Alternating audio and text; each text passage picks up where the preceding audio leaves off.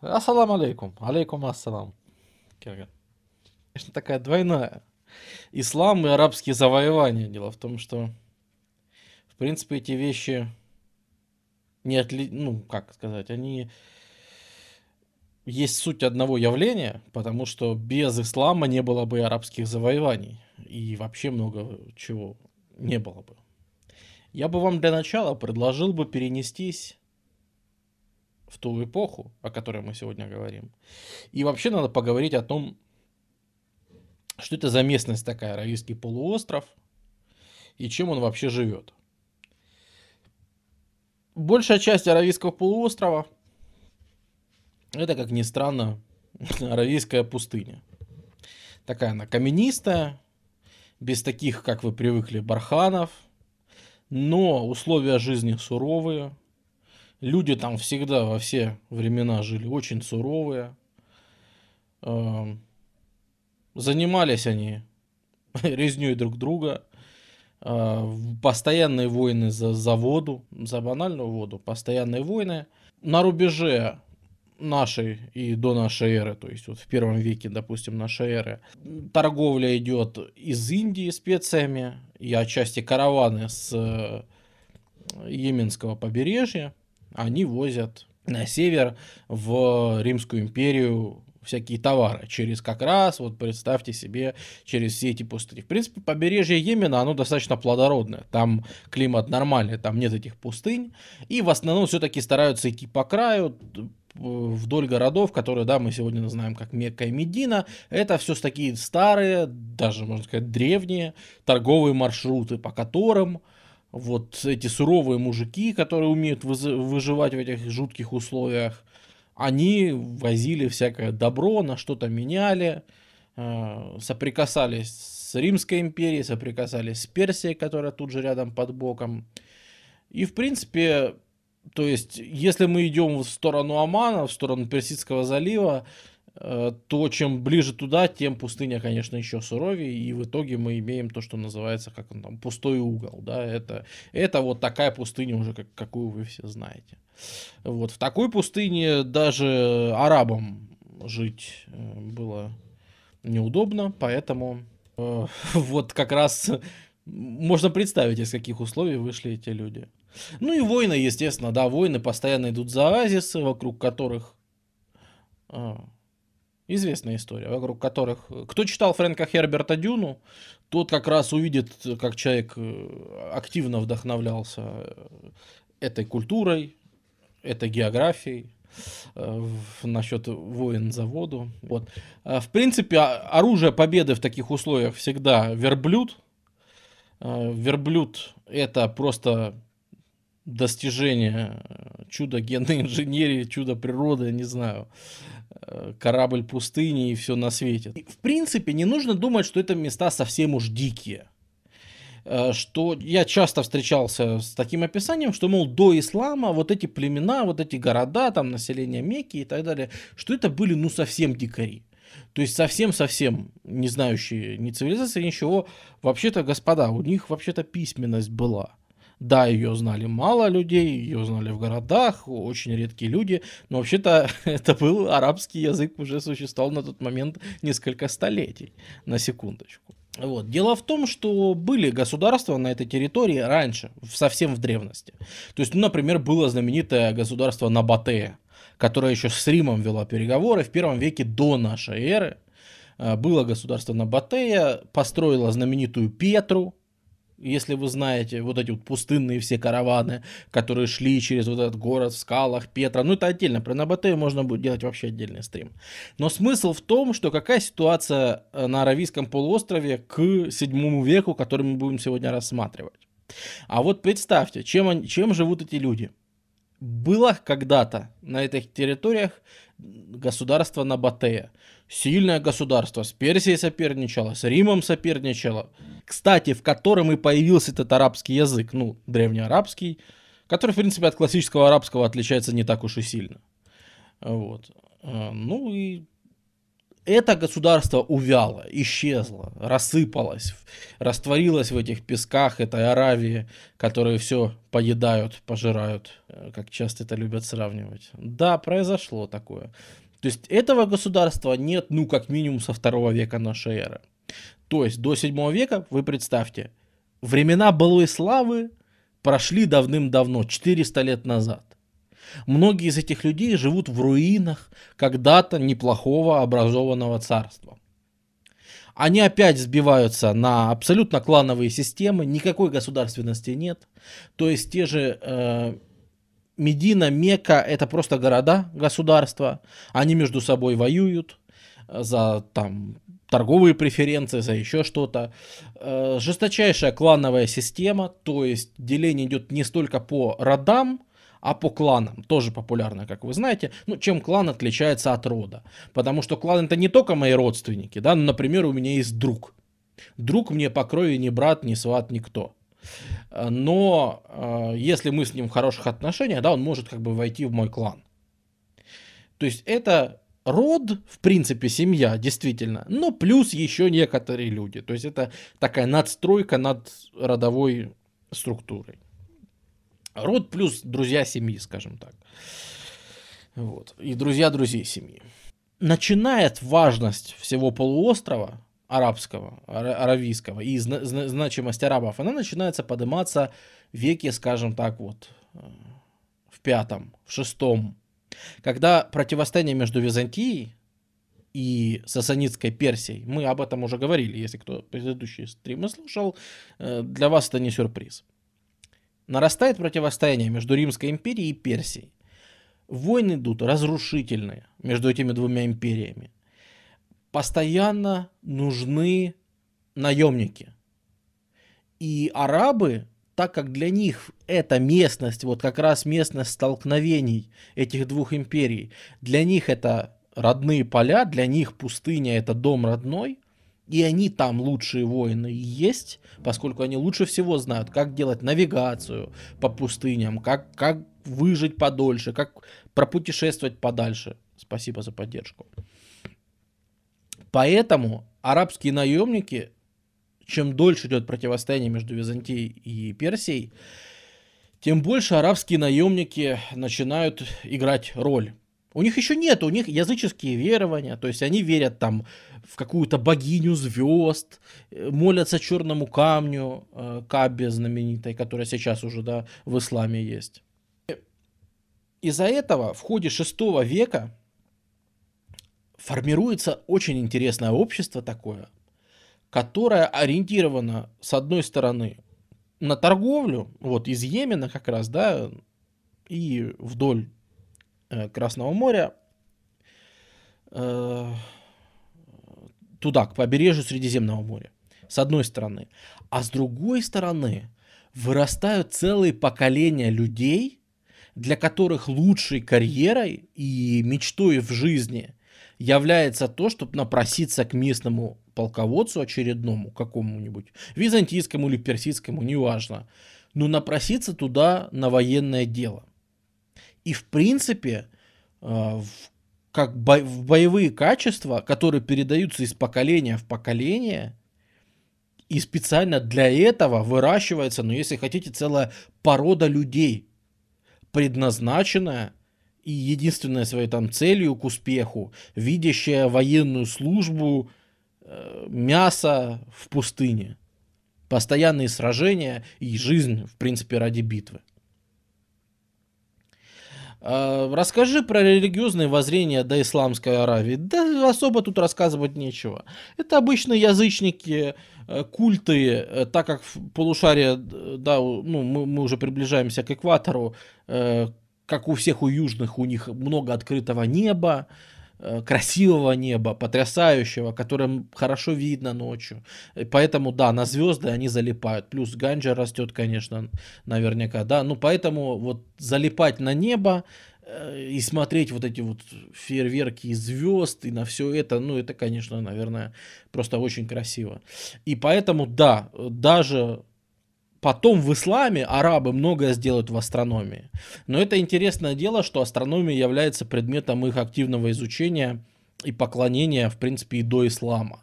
Потому что там у них мало об этом известно, но то, что известно, все равно со звездами связано так или иначе. Вот, поэтому, грубо говоря, если мы принято, знаете, утрировать, э, там древние славяне молились э, пенькам, значит, э, японцы молились кам камню, да, вот, вот если мы до такой степени утрируем, то можно сказать, что э, эти самые древние арабы молились на небо. Вот. В так, ну или там на звезды. Вот. Ну, понятно, что это страшное утрирование. Не в обиду, так сказать. Вот. Государство Лахмидов это тоже арабское? Ну, примерно да. Вот в противостояниях э, на Батее и Лахмидов, да, можно сказать, что вырастали э, это все, все периферия. Понятно, что представь, что мы говорим по сути о таких псевдокоролевствах это такие союзы на время, союзы племен. А на самом деле это, конечно, жесткая клановая система, да блин, до сих пор. Если вы знаете, Саудовская Аравия названа по имени клана, да, Саудов, которые правят. Вот, пожалуйста, правит клан Саудов, поэтому страна называется Сауд, Саудовская Аравия. То есть это аж с тех пор, на самом деле, и тянется. Потому что, да, вот важно, какой клан, вот э, мы знаем в седьмом веке, э, и главное противостояние у Мухаммеда будет с кланом Курайшитов. Это будет вот такой ведущий клан в Мекке. Очень интересный. Вот. Металлургия и зодчество – это тоже интересный вопрос, потому что, естественно, э, на развалинах той же Петры, я не помню, наверное, да, я ее не вынес, конечно. Нет, не вынес. Конечно, не вынес, дурак. Но, видя развалины Петры, и всяких таких городов старых, они, в принципе, прекрасно понимают, что есть цивилизация гораздо большая, чем их культура. И это осознание, что есть нечто гораздо большее, для меня чем-то сближает арабов, знаете, с кем? С готами. Вот помните готы, которые жили рядом с Римом и все время видели, что а ведь есть же, вот, вот в Риме, вот там шик. И мы когда-нибудь, может быть, придем в Рим, и хорошо бы нам жить так, как в Риме. И вот у арабов есть эта идея, живя вот с одной стороны на развалинах старой Набатеи, с другой стороны на границе с Византией и Персией, обе очень древние цивилизации, обе э, с, с такими там культурными и городами, и богатством, и архитектурой, да, что, конечно же, есть восприимчивость к вот этому культурному слою, есть понимание того, что, блин, там живут лучше. Там не нужно бороться за выживание каждый день. Там не нужно каждую секунду думать о том, где тебе взять поесть. Ну, то есть проблемы, собственно, Аравийского полуострова, да. Вот там этих проблем нет, и это очень привлекает. Наверное, да, в этом что-то есть. И, в принципе, то, что сейчас непосредственно окажет влияние на нашу историю, это ереси это христианские ереси, которые проникают в этот момент как раз э, к арабам. Э, как вы помните, чем дальше мы идем, движемся по столетиям, тем больше нарастает, э, скажем так, противостояние ортодоксального православия, ортодоксального христианства в Восточной Римской империи и ересей христианских, всяческих. Несториане, монофизиты, кто-то считает, что Христос был человеком, кто-то, что он был Богом. И идей и мыслей, интерпретации христианства великое-великое множество. Просто что не группа людей, то у тех своя версия христианства. Но, подвергаясь гонениям, многие из них бегут в пустыне. Многие бегут в Египет, и действительно Египет, да, вот копское христианство, которое вот даже до сих пор, да, дожило, вы все знаете, такое с уклоном в монофизитство. Э, да не только э, египетское, но по окраинам множество версий христианства. И в принципе в той же Мекке есть христиане уже к седьмому веку. И не просто есть, а которые занимаются проповедью. Они не являются большинством. Они даже не являются там те же курайшиты, то есть правящие кланы. Они язычники. Но в целом э, с христианством и иудаизмом эти земли знакомы. И ранняя версия ислама будет ну, практически ничем не отличимо. То есть вот в конце проповеди Мухаммеда, да, он начнет уже отделять ислам, и там действительно добавит множество вещей, которые четко отделят ислам. А поначалу для многих э, людей то, что потом станет исламом, является всего лишь версией христианства или иудаизма, примерно так. А спутать невозможно, потому что э, есть идея о рае и аде. Есть идея о том, что если ты ведешь праведный образ жизни, ну, есть идея о великом суде, да, что нас всех потом когда-нибудь за наши поступки будут судить. Есть идея о том, что э, если ты ведешь праведный образ жизни, то есть следуешь Писанию, то ты спасешься. То есть есть идея о спасении она присуща и в иудаизме, и в христианстве, и в исламе. Э, почему же это называются авраамические религии? Да, потому что в исламе он признает всех тех пророков, которые были до него, и иудейских, и христианских. Эм, пост. Нужно держать пост. Опять же, традиция абсолютно авраамическая. Э, молиться лицом к Иерусалиму. И поначалу новообращенные в эту религию молятся лицом к Иерусалиму. Это потом, прямо во время молитвы, э, на Мухаммеда снизойдет очередное, очередное озарение, и он, прямо не прекращая молитву, повернется в сторону Мекки и начнет молиться в сторону Мекки. И все как бы последуют за ним, и вот так вот изменится, да, то есть, что мы, они теперь будут молиться не на Иерусалим, Хотя он останется священным городом, и, как вы знаете, Иерусалим это третий священный город в исламе. Мекка, Медина, Иерусалим третий. А, они вот сменят на Мекку и многие вещи. То есть вы понимаете, что бэкграунд был, знакомство с Писанием было, знакомство вот с, вообще с вот такой риторикой о спасении, о чем-то таком. Оно было, оно было. Э, судя по нашим данным, мы знаем, что к 620 годам, когда Мухаммед у нас уже появляется э, в каких-то источниках, мы можем его запечатлеть, ему под 40 лет. То есть э, все пророки, да, знаменитые, все, что мы о них знаем, э, возьмите хоть Будду, хоть Христа, хоть вообще кого, Ной, э, Авраам,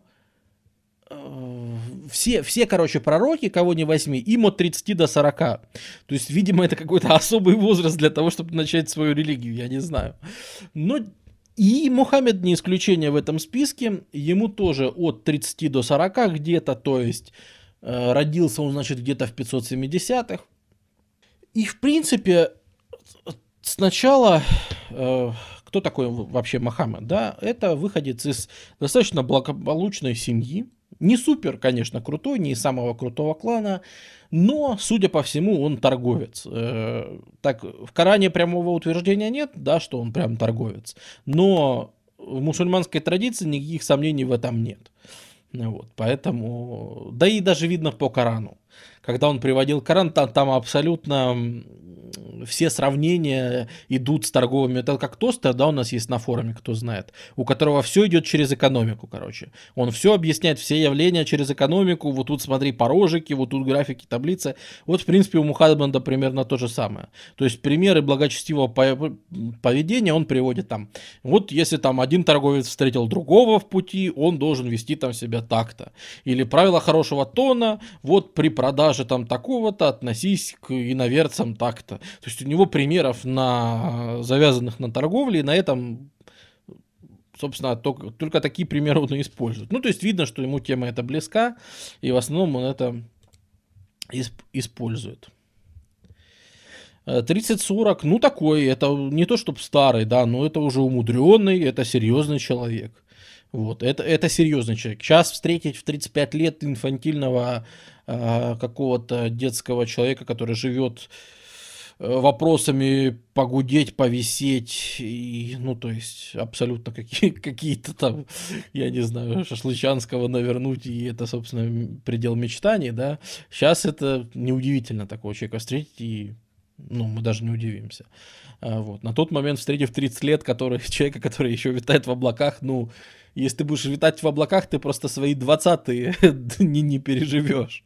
Вот. А если ты дожил до такого возраста, значит, все-таки ты посерьезнее, товарищ. Вот. И появляется такой пророк Мухаммад, который проповедует в Мекке, в торговом городе.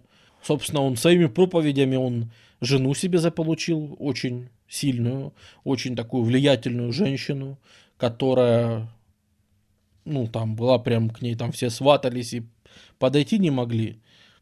Хадиджа, да, ее, по-моему, звали, вот. И вот эта вот Хадиджа, которая там была прям бой-баба неприступная, но все к ней сватались. Вот как раз Мухаммед-то, собственно, к ней смог засвататься как раз из-за того, что рассказал ей свою философию. Рассказал ей свои там мысли, там, смотри, как мир устроен, смотри, значит, какие таинства спасения там и все. Вот. И вообще считается, да, что Хадиджа это первая обращенная в новую религию. То есть она считается как бы первая обращенная в ислам, если не считать самого Мухаммеда. Вот. И Мухаммед поначалу проповедует э, нечто, что в принципе мало отличимо от христианской, ну, иудео-христианской традиции. Назовем это, знаете, чем? Назовем это христианством для арабов. То есть он адаптирует, он приходит, говорит на понятном языке, говорит понятные вещи, э, рассказывает, опять же, рай, ад, спасение, мораль, вот, все вот это вот. Э, гораздо более простые правила, нет э, никаких вот этих сложностей христианских насчет э, Троицы, да, как это три воплощения одного божества, как это Иисус может быть и Богом, и Сыном одновременно. Это все очень сложные материи, да, Мухаммед говорит сразу и откровенно говорит, вообще не верьте, это все ерунда, Христос был человеком, э, там все они были людьми простыми, э, пророк Иса, да, он называется, Иисус, и вот это был пророк Иса, он, в принципе, говорил то же самое, но со временем его слова исказили, он говорит неправильно многие вещи. А мне, мне пришло видение. Ну, в общем, смысл был такой, что в какую-то ночь Мухаммеду у него начались страшные головные боли, и реально вот 23 года, пока он проповедовал, до конца, ну, до конца своей жизни, его мучили вот эти вот головные боли страшные.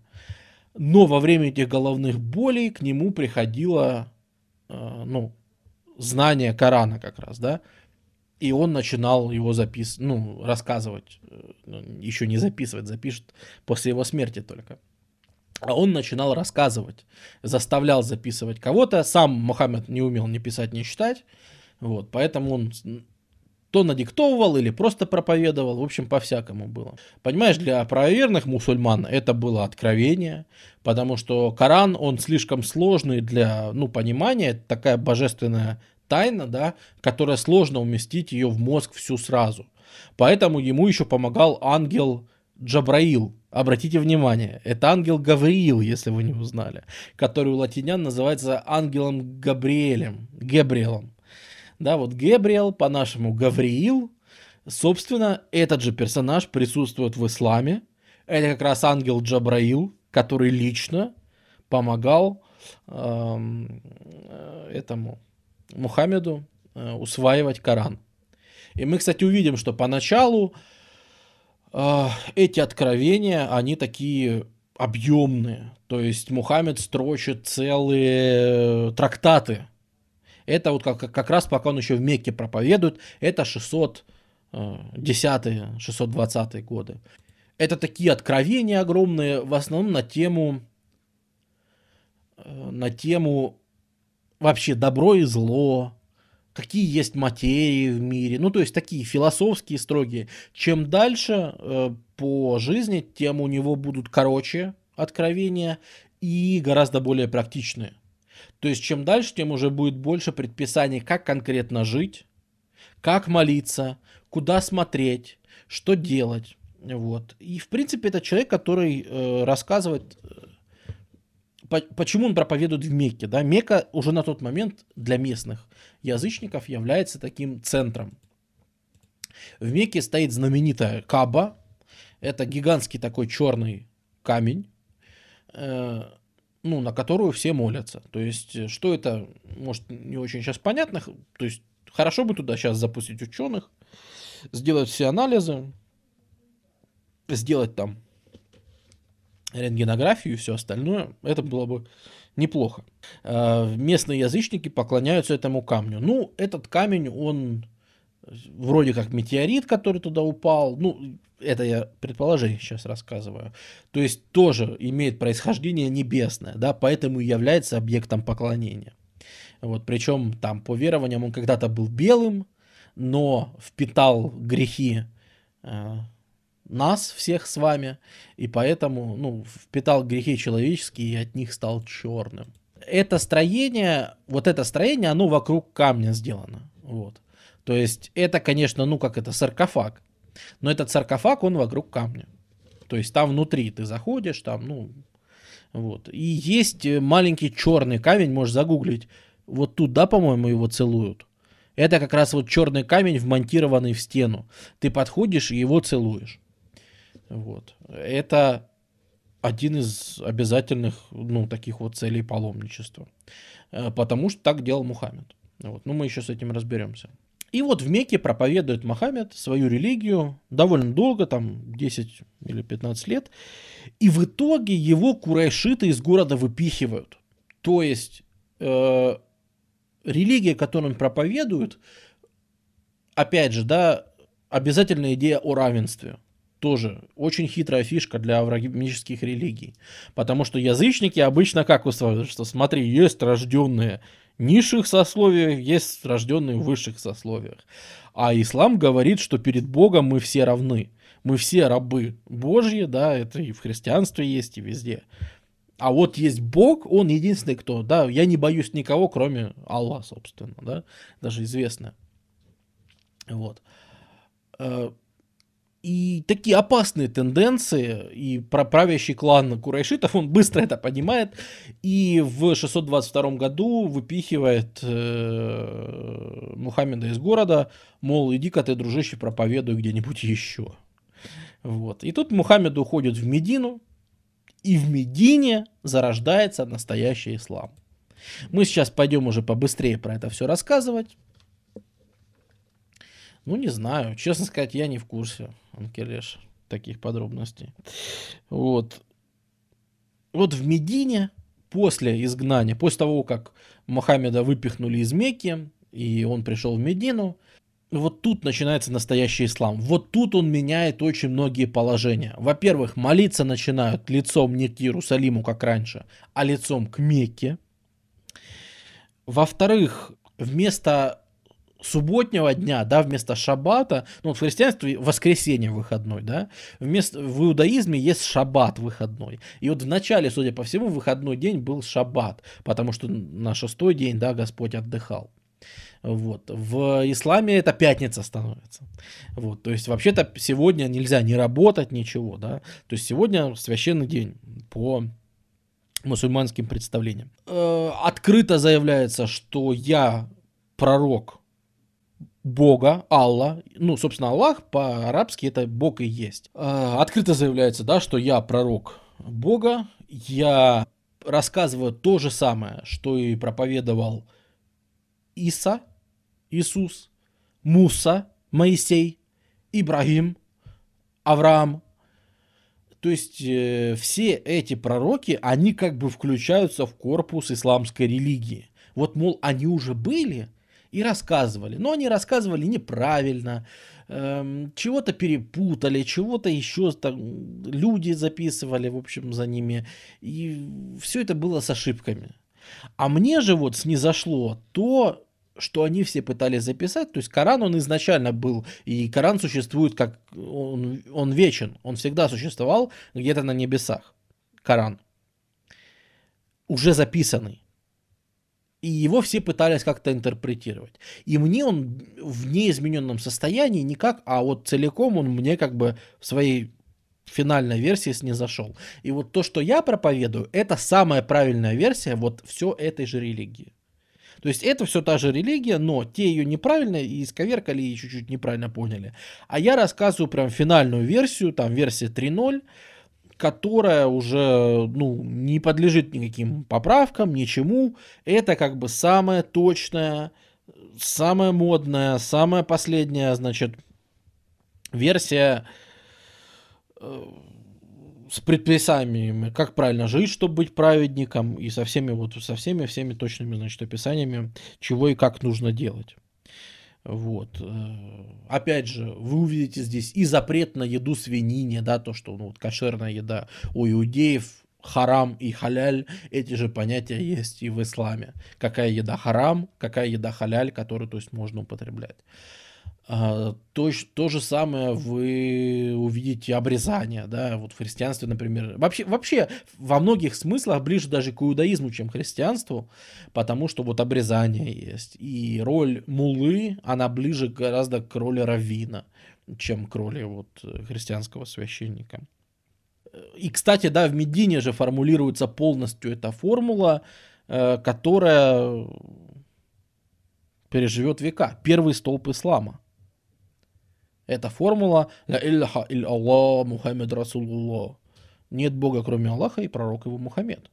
Это формируется в Медине, и до сих пор, если ты произносишь, произносишь эту фразу в присутствии двух мусульман, ты считаешься, что ты принял ислам. Вот. Э, так и происходит посвящение в ислам. Вот. Есть, есть радикальные направления в исламе, которые вообще говорят о том, что даже если ты присутствовал при молитве, присутствовал при чтении Корана и как бы не открестился, не ушел, э, то значит ты э, принял ислам. Вот. А, то есть, если ты произнес эту фразу в присутствии двух других мусульман, значит и ты мусульманин, а что из этого следует? Значит, ты должен следовать законам шариата, значит, ты должен жить по мусульманским правилам, и если ты их не будешь соблюдать, э, ты уже отвечать за них будешь как мусульманин. Не как христианин, для которого эти правила не обязательны, а как мусульманин, который нарушает предписания собственной веры. Гораздо серьезнее. Внезапно оказывается, что паства растет, что вот эта версия, вот эта именно версия, то есть и так в христианство были обращены многие, а, и так иудеев было много, но тут приходит вот правильная версия религии, монотеизма. Кстати, что показательно, евреи из Медины тут же изгоняются, а, вот, не совсем понятно, с чем это связано, но, видимо, потому что евреи считали это сектантством. Видимо, потому что евреи воспринимали эту версию религии как э, свое ответвление, и, видимо, на этой почве их оттуда изгнали. Потому что впоследствии ислам будет очень толерантен к э, иудаизму. Многие-многие многие века. В принципе, аж до 20 века, пожалуй. И, в принципе, вклад вот этого человека, который за 20-е объединяет вокруг себя всю Медину, давайте вернемся. Вот. Человек объединяет вокруг себя все мединские кланы, ведет их на войну. На севере, как вы видите, тут идут страшные войны тем временем между Персией и Византией, как всегда. Вот. Э, собирает на юг и ведет их. Вот. И в итоге у Мухаммеда впервые за, получается, 400 лет получается то, что многие считали невозможным. Вот эти вот десятки, а то и сотни кланов, которые столетиями собачились между собой, Мухаммед им дает самое главное. Он им дает общую идеологию. Их ничем нельзя было объединить. У них никогда не было общих интересов. Но тут приходит человек, который говорит, над вами, над всеми есть Аллах. И в поклонении, и в служении Ему есть цель вашей жизни. И это вас всех объединяет. И этот человек объединяет мединские кланы, ведет их в войну на Мекку, в 630-м завоевывает Мекку и подчиняет, по сути, все влиятельные аравийские кланы. И умирает сразу. Вот, в 32-м он умирает.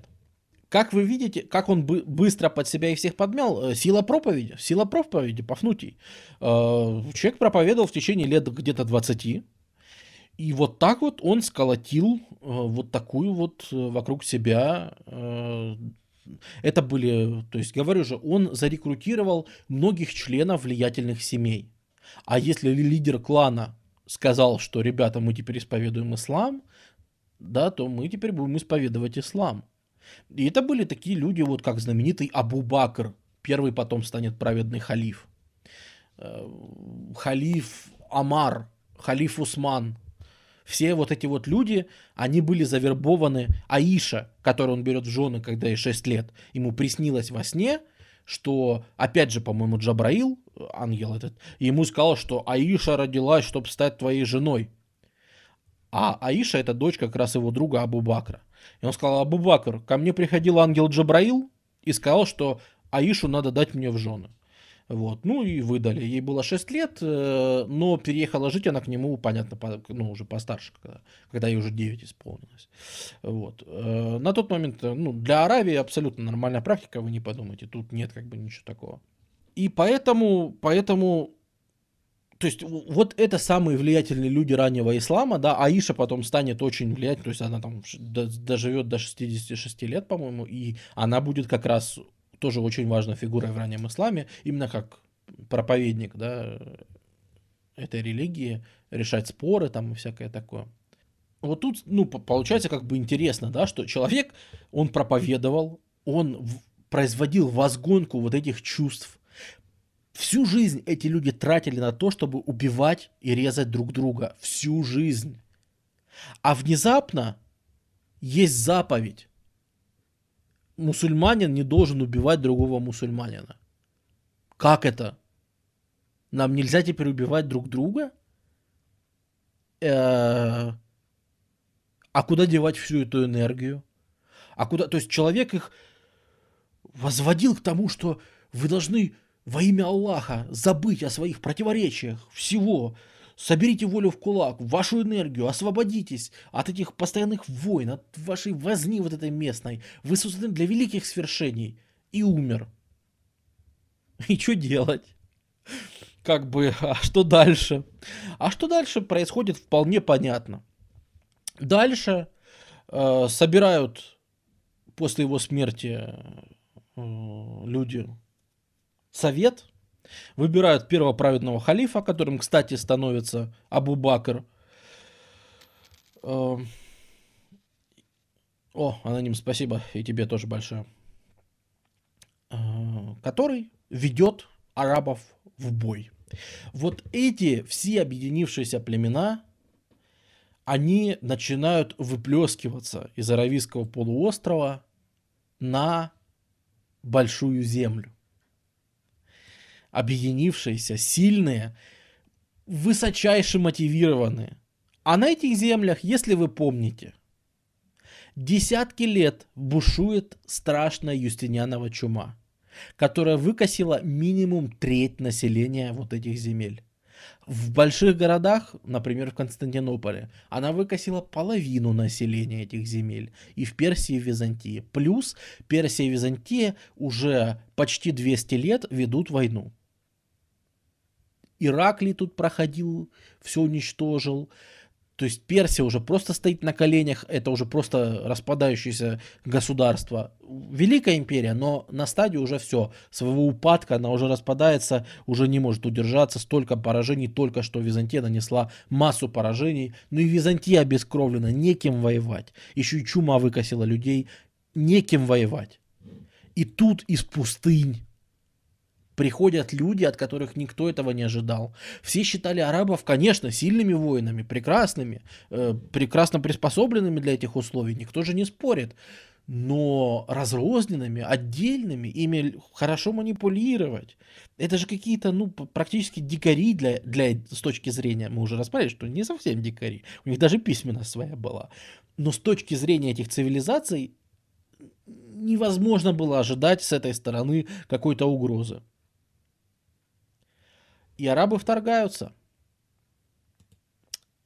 То есть они объединяют все эти, все кланы уже аравийские, включая Оман, включая побережье, Йемен, все на свете, включая в халифат, ведя войну дальше, захватывают пограничные персидские города и, наверное, самое главное да, для нашей истории, захватывают наконец-то Иерусалим.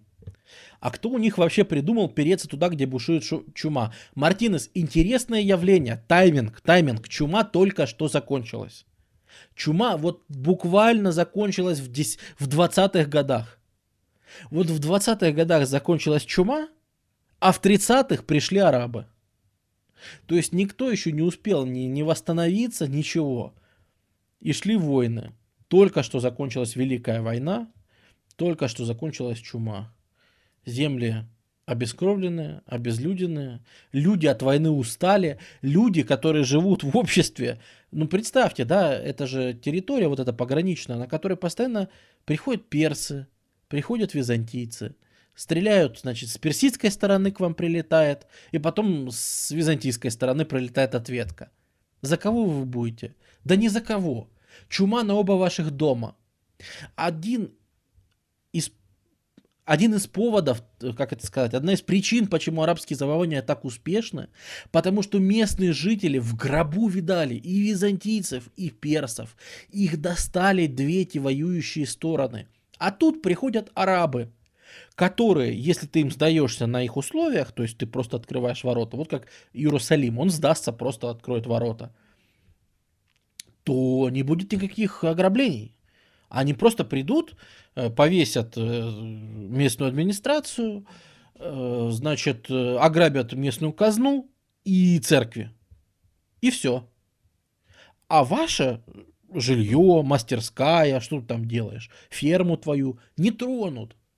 И поэтому местные жители рады, рады и счастливы видеть эти араба. Плюс, представьте, какое население живет на этих территориях. Это же в первую очередь эм, христианские еретики, в том числе и на персидских территориях. Для них ислам это очередная христианская версия они воспринимают ислам поначалу. Ну, блин, а как? Мы же уже перечисляли, сколько похожих пунктов. Для них это действительно практически то же самое. Они, а, так вы же наши братюни, вы же тоже проповедуете, в принципе, там примерно то же самое. Иисуса знаете? Знаете. Моисея знаете? Знаете. Ну так, блин, вы же наши братюни. И для них, в принципе, воспринимается, что это пришли просто очередные э, ребята, исповедующих христианство, просто в какой-то странной форме, да. Э, поэтому не, и заметьте, что арабы не ставят, мусульмане не ставят никаких на это ограничений. Там, если ты христианин, тебя никто не э, заставляет обращаться, тут же принимать ислам. Тебе предложат, хочешь принять ислам? Нет. Не хочешь, плати налог, джизья. Специальный налог иудеи, христиане и зарастрийцы платят. Джизью. Э, знаете, в чем удивительный факт? Даже если ты платишь вот этот двойной налог, первый это налог на войну, который платят все жители халифата, а второй налог это ты за свою религию платишь. Так вот, даже с этими двумя налогами эти налоги были ниже, чем до этого местные платили в Византию или в Персию. Потому что арабы не разбалованы вот этой роскошью еще. У сасанидов, у Византии была древняя бюрократия, которая вот эта вот гигантская бюрократия, которая проникла везде, во все вообще щели, все захавала и все держала в своей руке вот так вот, потому что много-много лет уже было этим институтом, да, приходят арабы, которые совершенно на этом не повязаны, которые привыкли к простым пустынным торговым отношениям, ты мне, я тебе, сделка на уровне человек к человеку, без вот этой всей бюрократии, то есть они бюрократов вешают, по сути, э, администрацию режут, и все у них изымают, и им этого хватает, чтобы не грабить там ну, простых людей, да. С точки зрения простого человека, это же просто какие-то освободители пришли. Э, всех буржуев, значит, э, ну, вы понимаете, в смысле всех э, этих, блин, кого и так обычно ненавидит народ, они их всех порезали, а нам дали жить, как и раньше. Вот. Ну, видишь, Команент, интересное дело, потому что, да, действительно, по Корану считается, что зороастрийцы тоже люди Писания. Э, вот, э, то есть разрешено исповедовать иудаизм, христианство и зороастризм, помимо ислама, в рамках халифата. А, но вообще-то это странно, потому что если разобраться в Зарастриме, э, это не совсем монотеизм. Вот. Потому что там Бог, он двулик, причем он более двулик, чем это как бы Бог, у него раздвоение есть в зороастризме, и он сам с собой сражается. И в этом сражении, да, возникает огонь, возникает жизнь, как раз от сражения двух э, противоположных сущностей Бога, которые, его, знаешь, как искры летят, и искры — это наши души, и мы этим и живем. Вот, вот эти вот искры при столкновении зла и добра, это, собственно, то, что дает нам жизнь. Вот, ну, это в общем, но в принципе это не монотеизм по-хорошему.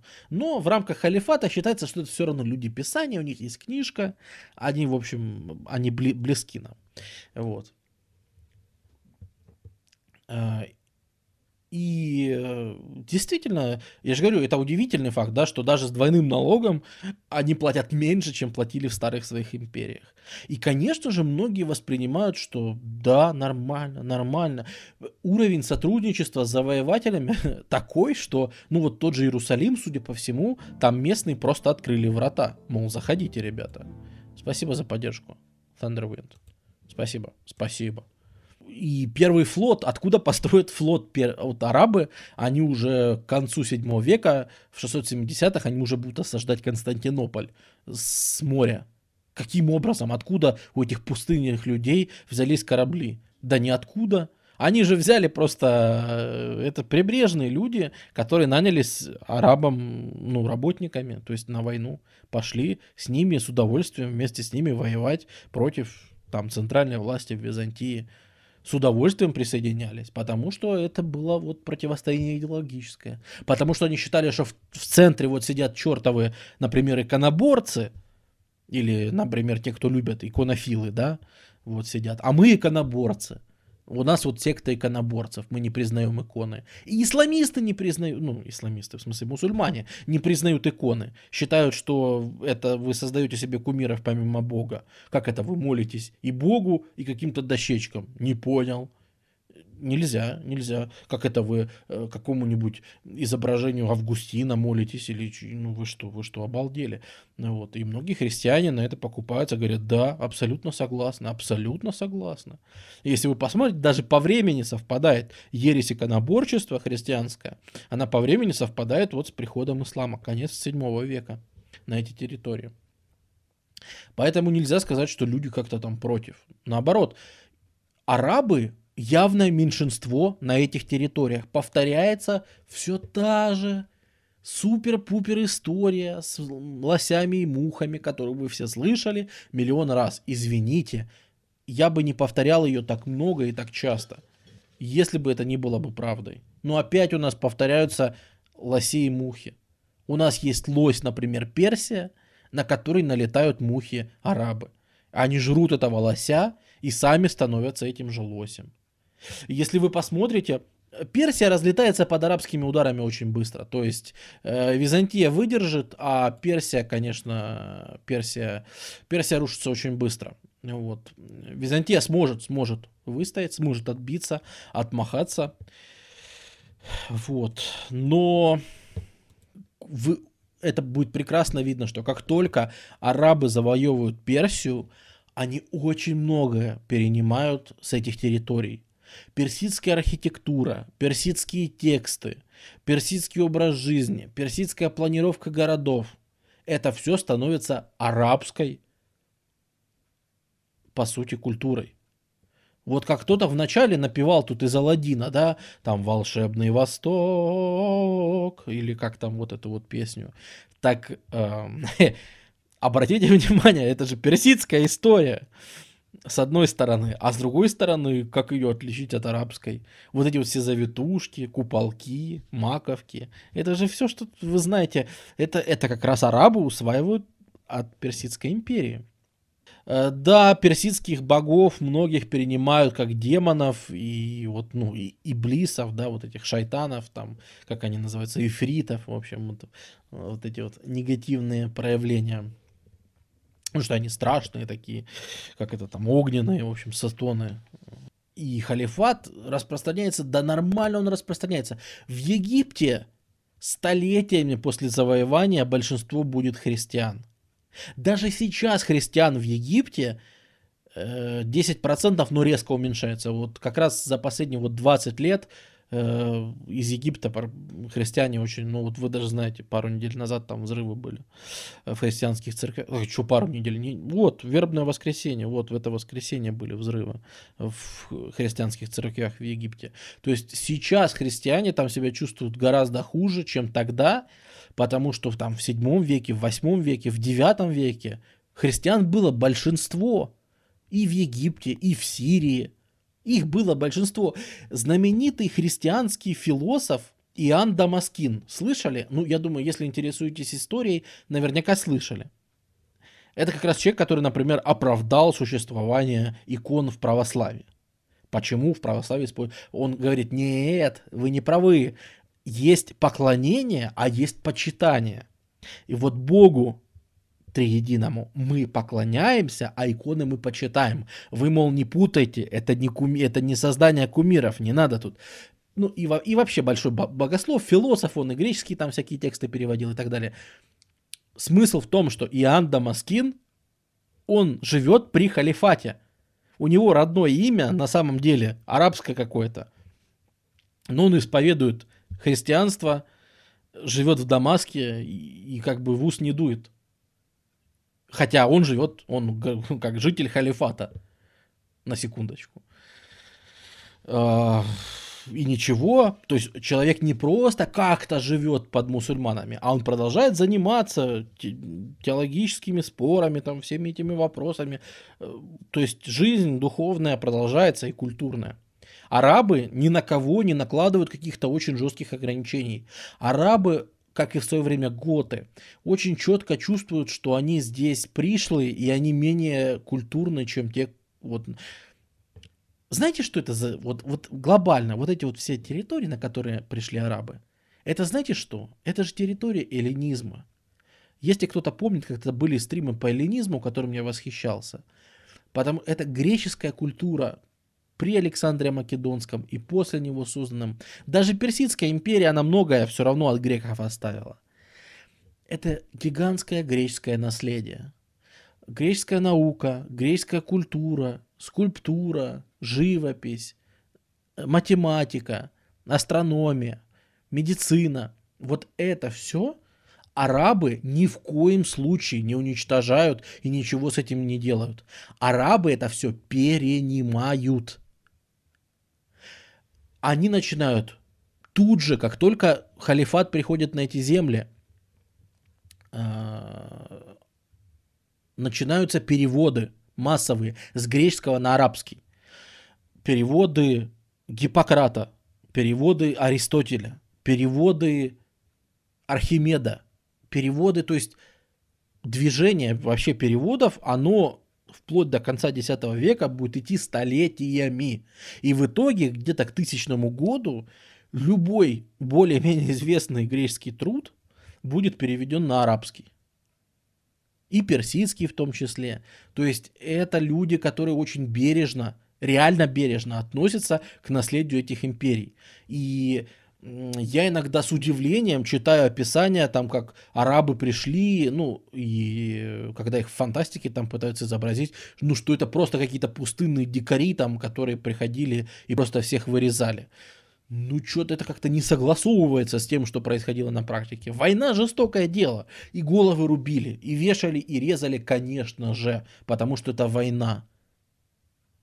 Но здесь я вижу четкие параллели с готами, которые приходили вот э, с вестготами, с франками, э, то есть с германскими племенами, которые пришли на территорию Западной Римской империи. Арабы вели себя похожим образом. Им было чему поучиться у этой великой средиземноморской культуры и персидской тоже. Опять же, может быть, арабы и хотели бы, да, начать быковать или как-то притеснять, но как ты это начнешь делать, если тебя меньшинство?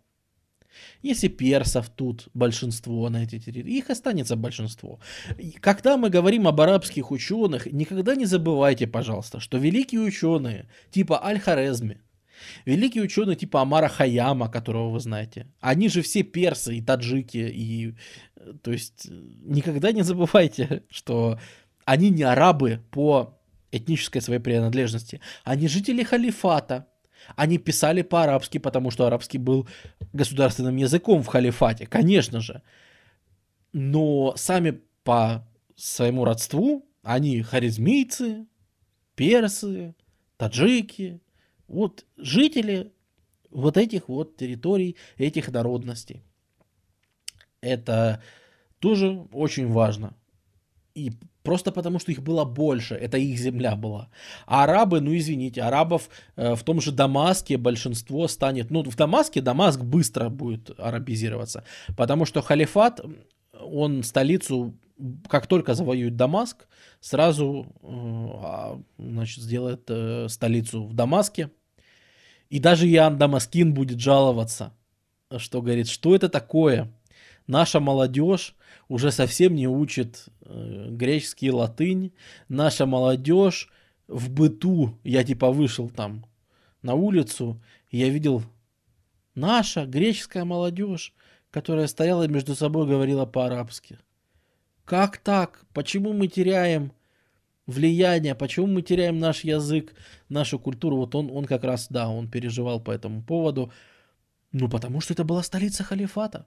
Арабы будут замещать коренное население как варвары? Да, арабы действительно, ну вот, как, знаешь, на данный момент, как ты знаешь, вот у нас в 21 веке э, самое большое арабское государство это Египет. Вот. Э, вот, поэтому, да, сейчас там большинство арабы, ну, само собой. Но это сколько времени прошло с тех пор? А на этих территориях, да нет, вот долгое-долгое время большинством будут совершенно не арабы. Но понятно, что так как столетиями они тут будут существовать, хотя на самом деле халифат себя исчерпает довольно быстро. Халифат, вот этот свой, свой запал, он исчерпает уже к концу 8 века, э, к 700, даже к середине, я бы сказал, там, к 750 -м. А почему? Сейчас расскажу. Потому что какая вообще идея в этот момент, какая идеология движет этими завоеваниями и тем, что вообще происходит на этой территории? Есть соображение о том, что мир делится на два как бы ну, дома, это так принято. Дом ислама, House of Islam, да, и дом войны. Э, дом ислама – это государство, которое, это халифат, который должен копировать небесное устройство максимально близко. Он должен быть, э, чтобы в нем жили люди правоверные, которые верят в единого Бога, неважно, христианская и иудейская версия, но в единого. Вот. Есть дом войны, это все, что не халифат. И есть понятие джихада. Джихад – это священная война, в ходе которой дом ислама поглотит дом войны. То есть территория ислама съест территорию войны, то есть все остальное, где живут неверные. И в итоге все, даже небо, даже Аллах станут халифатом. А, вот этот процесс, это, это изначальная трактовка джихада. Сейчас она сильно отличается. Вот. И вот эта мысль о джихаде. То есть запрещено заключать мирные договора с любым государством дольше, чем на 10 лет, например. Запрещены какие-то отношения торговые или мирные с другими государствами у халифата. Либо мы воюем и завоевываем мир войны, либо мы погибаем в попытках это сделать. И идет действительно всплеск страшный вот просто, как это сказать, взрывное распространение вот этого халифата во все стороны. Это именно перво, первоначальное значение джихада, это именно вот это вот глобальное в рамках всей планеты поглощение мира войны. А обратите внимание, идеологически, да, все, что не у нас, у нас мир и спокойствие, и благоденствие. У нас люди живут правильно, благочестиво. А вот неверные, они же сами на себя как бы накликали войну тем, что они живут как неверные. Они постоянно друг, другом, друг с другом воюют. Вся эта боль, ненависть. Мы убьем всех неверных, и на земле останутся только праведники. И, собственно, это будет прекрасно. это, это мощная, как это сказать, мотивация, которая подтверждается, ну, успехами. Ну, объективно, посмотрите, ведь сколько, какие масштабные завоевания действительно идут. И в ислам обращаются очень многие очень охотно. Потому что что может быть доказательством того, что это правильная религия, как не то, с какой эффективностью падают Персия, огромные куски Византии, острова тут, будь даже Южная Италия завоевана, Сицилия. Давайте, давайте пойдем, да, давайте пойдем дальше. Э, завоевывается Северная Африка, постепенно отбивается у Византии, которую с таким трудом когда-то Велисарий возвращал. Возвращается, возвращается Африка. Вот, возвращаются... Ну, у Умаяд, это в смысле династия Умаядов, государство все равно называется халифат. Вот и представьте, что на Востоке этот халифат до, до, до индийских королевств добирается и некоторые из них даже завоевывает. В Средней Азии устанавливает контроль над шелковыми путями. И снова будет, то есть получает еще и контроль над этим. И все народы, к которым они приходят, многие из этих народов с удовольствием присоединяются. Потому что тут еще арабы схватывают вот эту вот хитрую волну, о которой тоже мне интересно рассказать. Потому что вы с этой волной могли сталкиваться, когда рассматривали гунов или монголов, если изучали. Э -э Эффект волны, когда катится какое-то завоевание, и оно идет очень быстро, то вот, например, те же арабы всех кочевников Северной Африки под себя подминают в огромном количестве. И, например, когда они доходят до Испании, собственно, арабов там, ну, только какие-нибудь командиры, да, а сами армии это берберы, те, кого мы маврами называем, да, ну, берберы, то есть североафриканские, вот эти вот сахарские кочевники, которые уже тут кочевали, и тут они все входят, вливаются с удовольствием и принимают ислам во всю эту гигантскую волну, которая вот э, взрывообразно распространяется во все стороны, они в эту всю волну вливаются и обрушиваются, получается, с еще большей силой, да, на какие-то земли дальше дальше дальше. Как происходило завоевание Испании, ну, это же просто показатель, э, потому что этот Тарик, который командовал м, высадкой в Испании, он вообще-то ходи, хотел туда в рейд сходить. Арабы вообще страшно любили рейды, потому что у них это еще с Аравии пошло. То есть рядовой аравиец, он занимался всю жизнь рейдами. Вот. И войны все арабы свои вели как рейды. Почему они так успешно разваливают какую-нибудь Персию? Да потому что для них пустыня не помеха. Для всех наций, для всех э, империй пустыня это помеха. Ты не можешь вести войска через пустыню. Арабы могут. Поэтому они ушли в пустыню, вынырнули где-то там возле Персиполиса – Смотрят, а в Персиполисе стоит гарнизон. Ну и ладно, взяли и ушли назад в пустыню. Или выныривают, а гарнизона нет, он ушел куда-то воевать, ловить тех же арабов где-то в другом месте. Ха-ха, грабим город, занимаем его, вырезаем администрацию, все, он теперь наш. Как ты с этим справишься? Вот эта тактика постоянных неожиданных ударов через, сложно, через сложную местность, да, вот с помощью верблюдов, опять же, вот тут всплывают наши верблюды прекрасные, которые способны тихою сапою, но преодолевать все эти сложные местности, в которых обычно ты с, лош... с лошадьми со всей стандартной логистикой, да, хрен пройдешь. А они могут переходить через эти сложные области и наносить удары там, где их никто не ждет. И с Испанией получается практически то же самое, да? Они высадились в разведку и сделать рейд за испанскими там лошадьми, там еще чем-нибудь, ну, хрен его знает. То есть это был просто рейд. Вестготское королевство на тот момент собирает армию, говорит, о, там пришли арабы, надо их побить. Приезжают и сражаются с авангардом арабов. И вы знаете, что происходит? Авангард арабов убивает Вестготского короля в битве.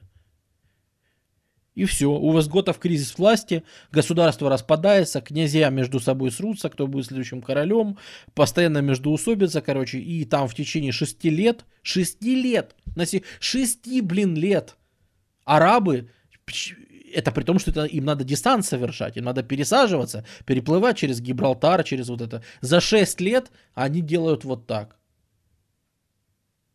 Нормально? Посмотрите на Испанию. За 6, блин, лет. Вот. Э, шеф, рейд это в смысле ударил, отошел. Рейд это в смысле мы идем не обязательно для того, чтобы громить противника. Если противник сильнее, нам не лень взять и отступить. Э, например, да, там римские войска, которые воевали, и Византия в это время еще, еще все-таки воюют преимущественно пехотой. Э, потому что ну, вот даже Рим, да, они же кавалерию страшно не любили и всегда для кавалерии использовали наемников, кстати, тех же арабов. Они часто нанимали просто, чтобы у них была кавалерия, ну вот они обходились наемниками, а государственные войска все были всегда пехотой. А, тут же наоборот, тут же практически все это кавалерийские войска, которые, если они, ну и вот римляне, да, если они пришли, им уже надо воевать. Они не могут прийти и сказать, ой, нет, неудобное положение, надо уходить. Они там, где они идут, они там и должны сражаться. А эти могут уйти откуда хотят, прийти куда хотят. Это очень для них удобная позиция. И, в принципе, заканчивается этот весь, ну, на Востоке, да, это заканчивается уже к концу 7 века распространения. Они там упираются все-таки в индийские королевства, которые от, отпинываются от них. Ну и протяженность, протяженность империи, конечно, колоссальная. Ну, представьте, ну, там за, за 100 лет, да, вот такие, до, до таких размеров территория разрослась. А, Пафнутий спрашивает, почему Францию не захватили? По многим причинам. Э, в принципе, причины всякие. Во-первых, во Франции, то есть уже было понимание того, что арабы это очень жестко. И, в принципе, арабы вот контролировали, Тулузу контролировали, то есть юг Франции контролировали, да. Тулузу. Э, в Испании не смогли только бедную эту Астурию завоевать, потому что там горы, там неудобно для арабов, и они потом из Северной Испании уйдут довольно быстро, потому что, ну, не, не для них территория. И вообще, если ты увидишь, что арабы и вот эти их завоевания, они упрутся часто в географические условия. То есть там, где они могут воевать своей тактикой, вот этой суперской с верблюдами, там они будут побеждать и завоевывать все территории. Там, где это перестанет работать, будь это какие-нибудь пересеченная местность Индии, там со всякими э, субтропическими лесами и всем таким. Будь это э, горы э, Анатолии, э, ну, такая гористая местность Анатолия или Кавказ, будь это Франция, которая, ну, тоже не совсем, не совсем уже арабский климат, не совсем он для них привычен. Вот Северная Испания, это вот опять же горы, тоже где там пасти всю эту скотинку твою, которой ты привык. А, и, конечно, это военное поражение. То есть арабы идут-идут, пока не приходят в 732 году под Пуатье. А в Пуатье арабов встречает такой франкский король, как Карл Мартел. Ну как, он даже не король, он просто полководец тогда был. Но из-за этого потом каролинги станут династией на волне этой победы как раз. И, в принципе, арабы терпят, да, в 732 году страшное поражение от э, э, франков. Вот. Карл Мартел под Пуатье их разбивает. И на этом арабы сказали, да не очень-то и хотелось. И арабы как-то уходят, сворачиваются, отступают потом и из Испании тоже немножко. И как-то так получилось, что вот да, потерпели поражение под Пуатье, и на этом экспансия в Европу закончилась. Для Европы это было просто как нечто такое, как ну, понимаешь, когда сто лет назад, в седьмом веке, начинались арабские завоевания, в Европе считали так, что ну это же понятно, это же сарацины, это же наши христианские друзья. Они пришли тут ненадолго, лет на 70, да, потом точно так же исчезнут, пропадут, распадутся, как это было с какими-нибудь там остготами, да, или аварами, или гунами. Мы все это видели. Страшные завоеватели приходят страшные, боимся, боимся, а потом распадаются. И поэтому было ожидание того, что арабы это точно такие же ребята, которые сейчас придут и просто распадутся. Вот. Но это удивительно, потому что в столице арабов на тот момент – а, как-то особо это поражение даже не заметили. То есть для местных, там, для вот того, что станет кордовским халифатом, для Аль-Андалуса, они так Испанию называли, Аль-Андалус, для них это было важным поражением. Ну да, они смогли дальше пройти. А в принципе, вы представьте, что это где-то какая-то вообще окраина империи, да, это какой-то край вообще всех этих завоеваний, Как говорится, в центре не очень-то и заметили, что у них вообще под Пуатье было поражение. А для Европы значение было колоссально. Целая идеология из этого выросла. Вот Каролинги нас спасли от народа Гогов и Магогов. Опять появилась эта библейская риторика. Вот, которые пришли, значит, чтобы конец света нам принести. Вот. Хотя, в принципе, да, с христианской точки зрения, они же этих арабов всех называли сарацины, то есть дети Сары. То есть считалось, что вот есть библейская же притча, да, вот о Саре. У Сары не было детей, и поэтому она усыновила сына Исмаила, а потом родила своего. И чтоб Исмаил, то есть который принятый, ну, усыновленный, да, чтобы он своего родненького не э, затиранил, вот, потому что он старше был и вообще. Исмаила, короче, посадили в удочку и отправили, типа, вообще на край земли. И считалось, что вот как раз вот это вот они и пришли. Что вот Исмаил, который уплыл на край земли, вот там он расплодился, из этого расплодившегося получились арабы, кстати, второе их название Исмаилиты. Сейчас Исмаилиты это секта такая, а тогда Исмаилитами могли называть вообще ну, всех арабов. И сарацины в смысле дети Сары. Да? То есть считалось, что это такие же библейский народ, близкий к христианству, примерно то же самое, поэтому с ними можно как-то договариваться. Вот. И вот после поражения под Пуатье, после ряда поражений там в Индии и вообще, после гражданской войны, э, появляется такое вообще отношение у ведущих халифов, что, вы знаете, не очень-то и хотелось. Когда навешали по краям, там, во Франции или еще где-то, не очень-то и хотелось вообще-то вести это все. Тут же почему-то вспоминается, что джихад, которым они так жили, Вообще-то джихад в Коране упоминается четыре раза всего, то есть это вообще-то идея не такая уже важная. И вообще-то джихад в Коране сказано, что можно и не военный, а важнее внутренний джихад, то есть бороться со своими какими-то пороками, чем бороться с миром войны. И что-то как-то постепенно, постепенно эта тема джихада к концу 8 века угасает. И угасает вообще, э, в принципе, вот этот вот завоевательный запал. Появляются постоянные договора с окружающими странами, с, с Византией, там, с индийскими, э, да с франками даже. Появляются какие-то постоянные отношения, появляются э, даже союзы, договора, появляется торговля, начинается шикарная жизнь, столица переносится в Багдад, э, поближе туда, к Персии. Вот, и, как вы понимаете, если пока столица была в Дамаске, влияние греческой культуры на халифат было сильным. Когда столицу перенесли в Багдад, который специально для этого построили, оказалось, что вот персидское влияние, и впоследствии персидское влияние уже будет гораздо-гораздо больше для Э, этой культуры иметь значение, чем греческая.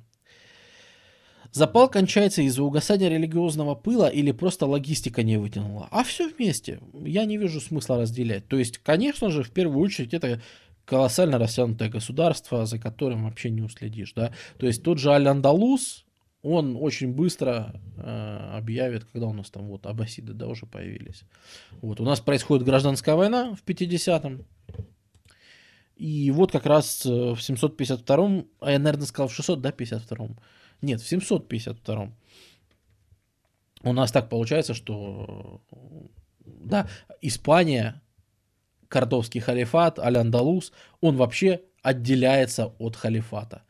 А представь, какая-то ересь с религиозной точки зрения, где сказано, что государство должно быть одно, и это должен быть только халифат. Это единственная правильное государство. А тут появляется такое же государство, но отдельное, вроде как от халифата. Они еще, кстати, кстати, у них еще не хватит э, в Испании назвать себя, они еще не будут себя халифами называть, они себя халифами только в X веке назовут.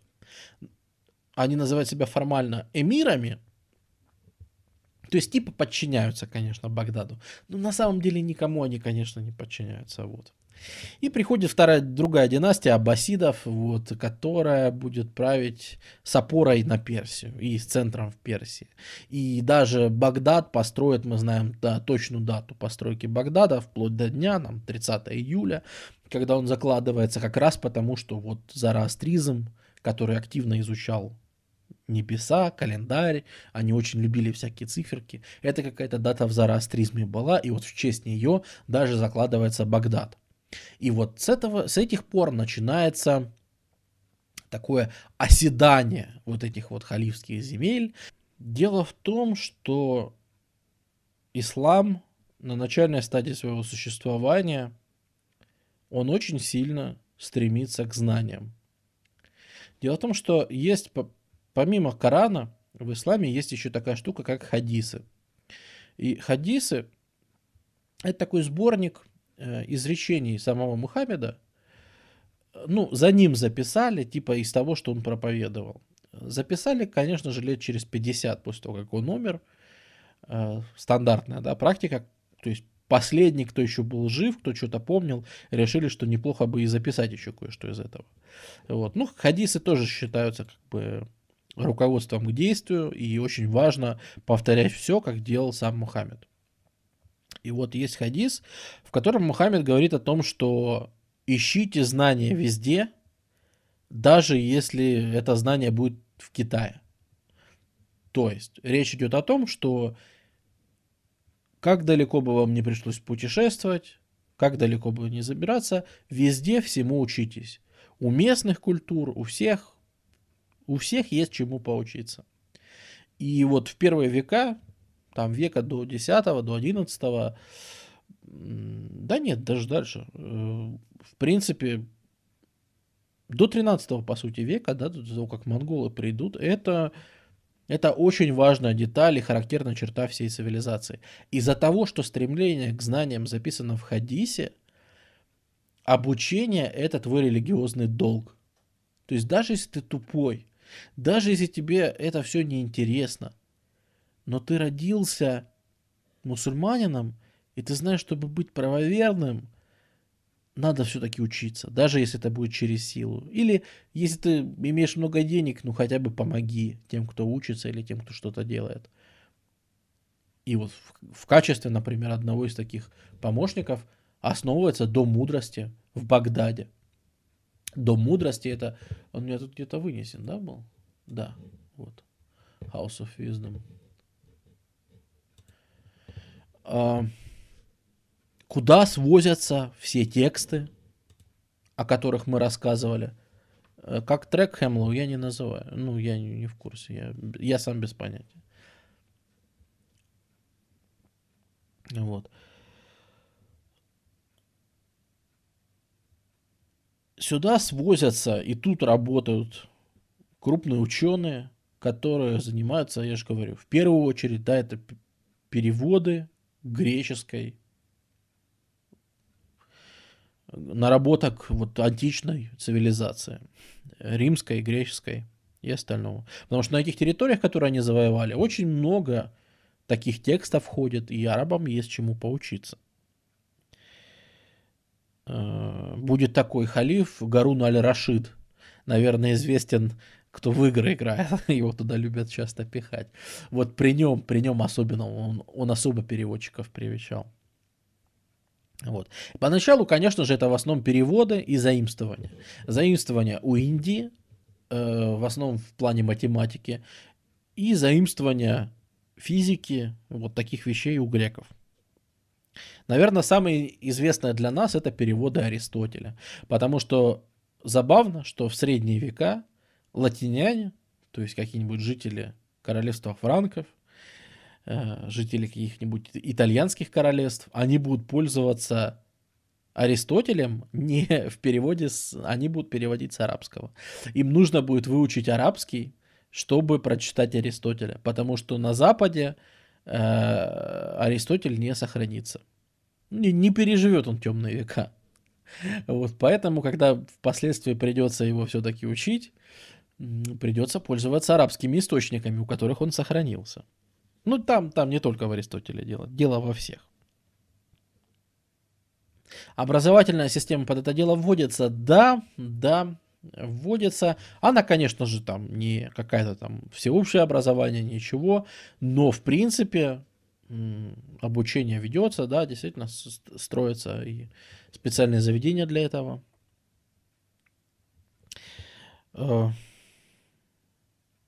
Опять же, да, цифры, которые мы знаем как арабские.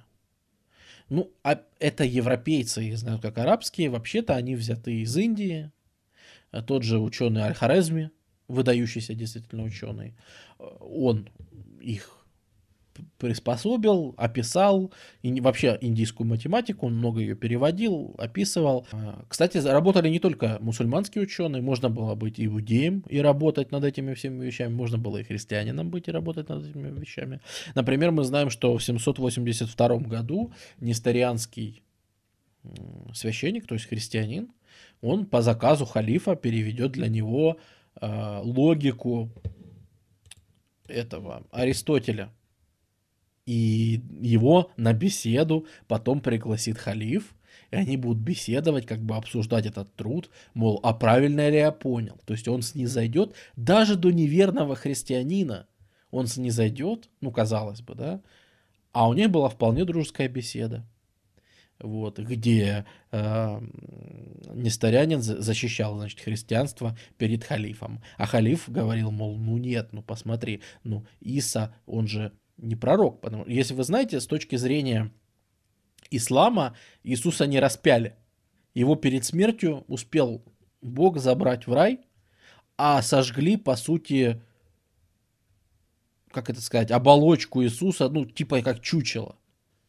То есть сожгли что-то вроде чучела или восковой фигуры, или вот статуи, в смысле сожгли, распяли, я уже путаюсь, распяли. А на самом деле Иисус избежал всех этих страданий и был телепортирован в рай. Вот.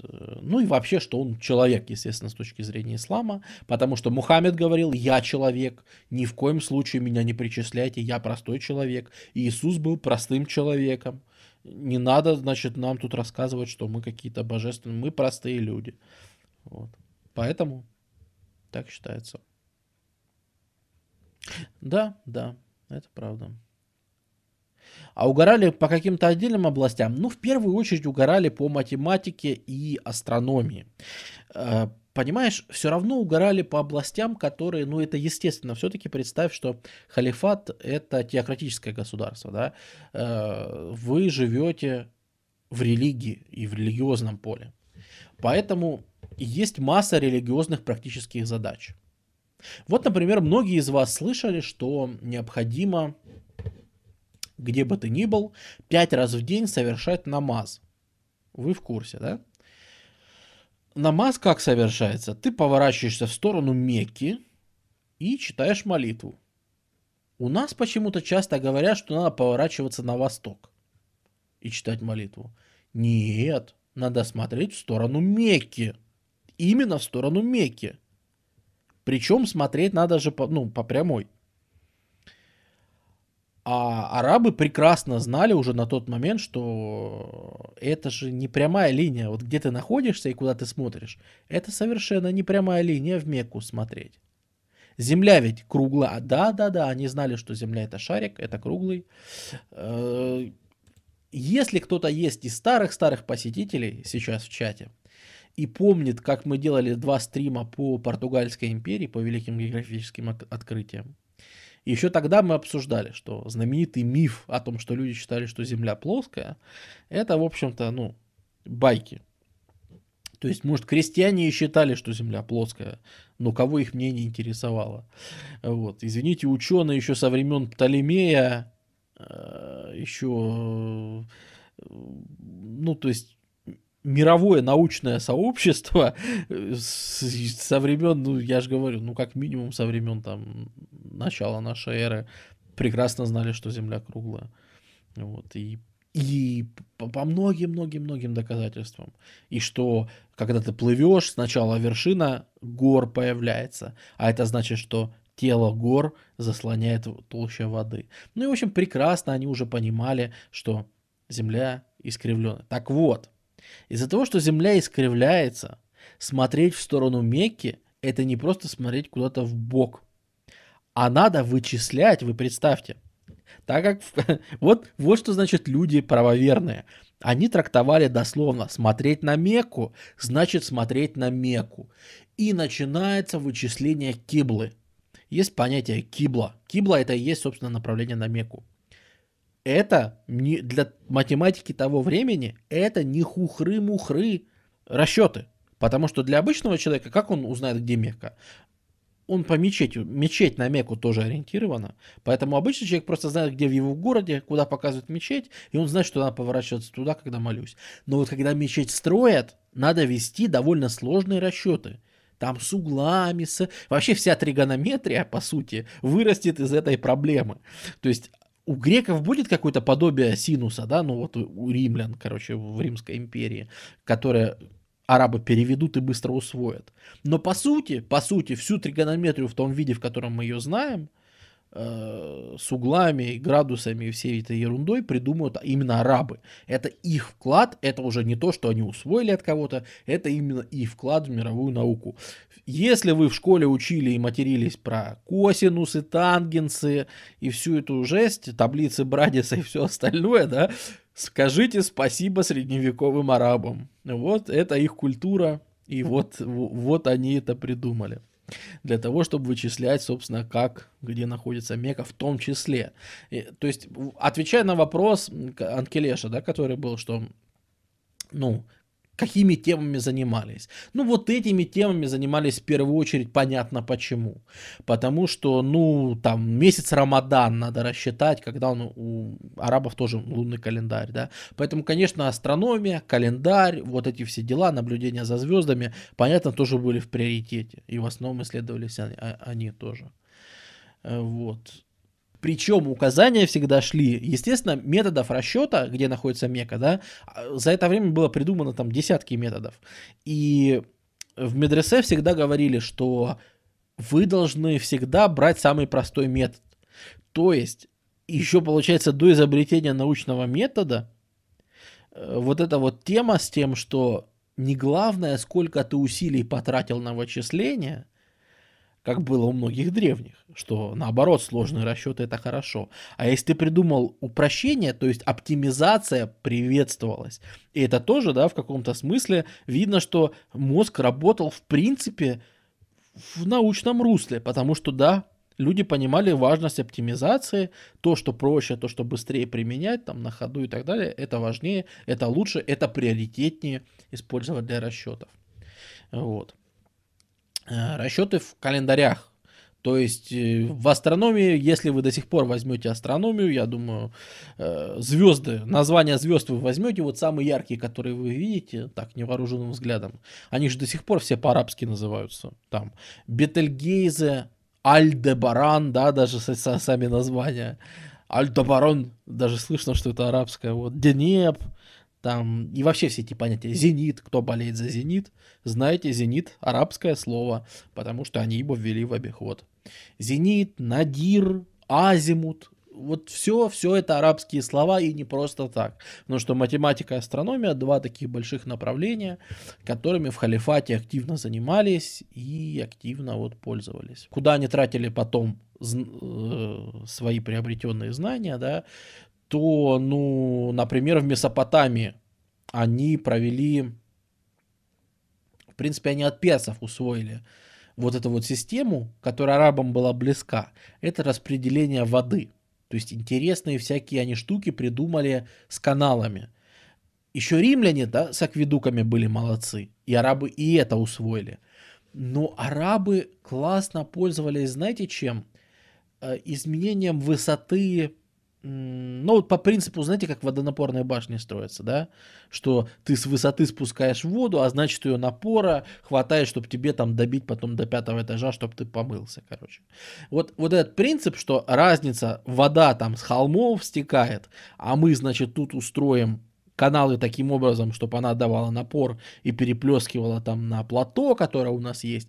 Вот эти вот длинные каналы с использованием уровня земли, они придумали очень круто, и причем так, они это придумали в районе Месопотамии, в районе Междуречия, да, но видно, что по территории халифата эти технологии путешествовали, и к там 9 к 10 веку их уже будут применять, например, в Андалусе. Мы увидим, что в Испании появляется технология, да, где, ну, извините уж, при христианах точно бы так, это христиане меньше всего были заморочены вопросами ирригации. Им казалось, что да нет, ну вот Бог нам дал тут прудик и достаточно воды. А арабы, которые выросли в пустынных условиях, и все-таки большинство их империи существует на засушливых территориях, где это важная проблема. Они и в Испанию принесли, где, в принципе, воды часто хватает, да, но они и в Испанию принесли все эти фонтанчики, акведукчики, э, канальчики и все остальное. Вот. А, как с художественными? С художественными было вообще никак, с художественными направлениями все было плохо, потому что пророк Мухаммед запретил изображение людей и птиц. Потому, ну, людей в смысле и животных. Потому что ты, ну, вы как бы в Бога играетесь, и, во-первых, изображая э, птиц всяких и людей – вы играете в Бога, потому что вы пытаетесь создать их образ, а вообще-то только Аллах имеет право создавать, творить. Это во-первых. А во-вторых, э, это чтобы избежать идолопоклонничества. То есть, чтобы не молиться иконам, на которых изображен, может быть изображен какой-нибудь, например, Мухаммед, да, вы же знаете, что это строгий харам, изображать вообще нельзя, и это, это прям преступлением считается изображать. Э, точно так же изображение животных, э, потому что, ну, мол, это как? Это ты смотришь на... Ну, создаешь то, чему можно молиться. Вот как... Потому что язычники-то вечно молились всяким оленям, всяким существам разным.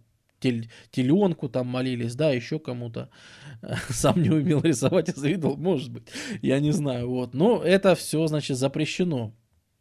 Э, да, и вот, кстати, правильно, правильно Дмитрий Сафонов говорит, что а как же с Персией, мол, в Персии же наоборот живопись нереально была развита, действительно, э, ведь персидские орнаменты, все, что мы знаем империи сасанидов и ахименидов и всех остальных, это же постоянное изображение всяких животных и всего. И да, с приходом, с приходом ислама на эти территории начинается отток всех вот этих блюд, украшений, мозаик, драпировок, ковров с изображением животных и людей.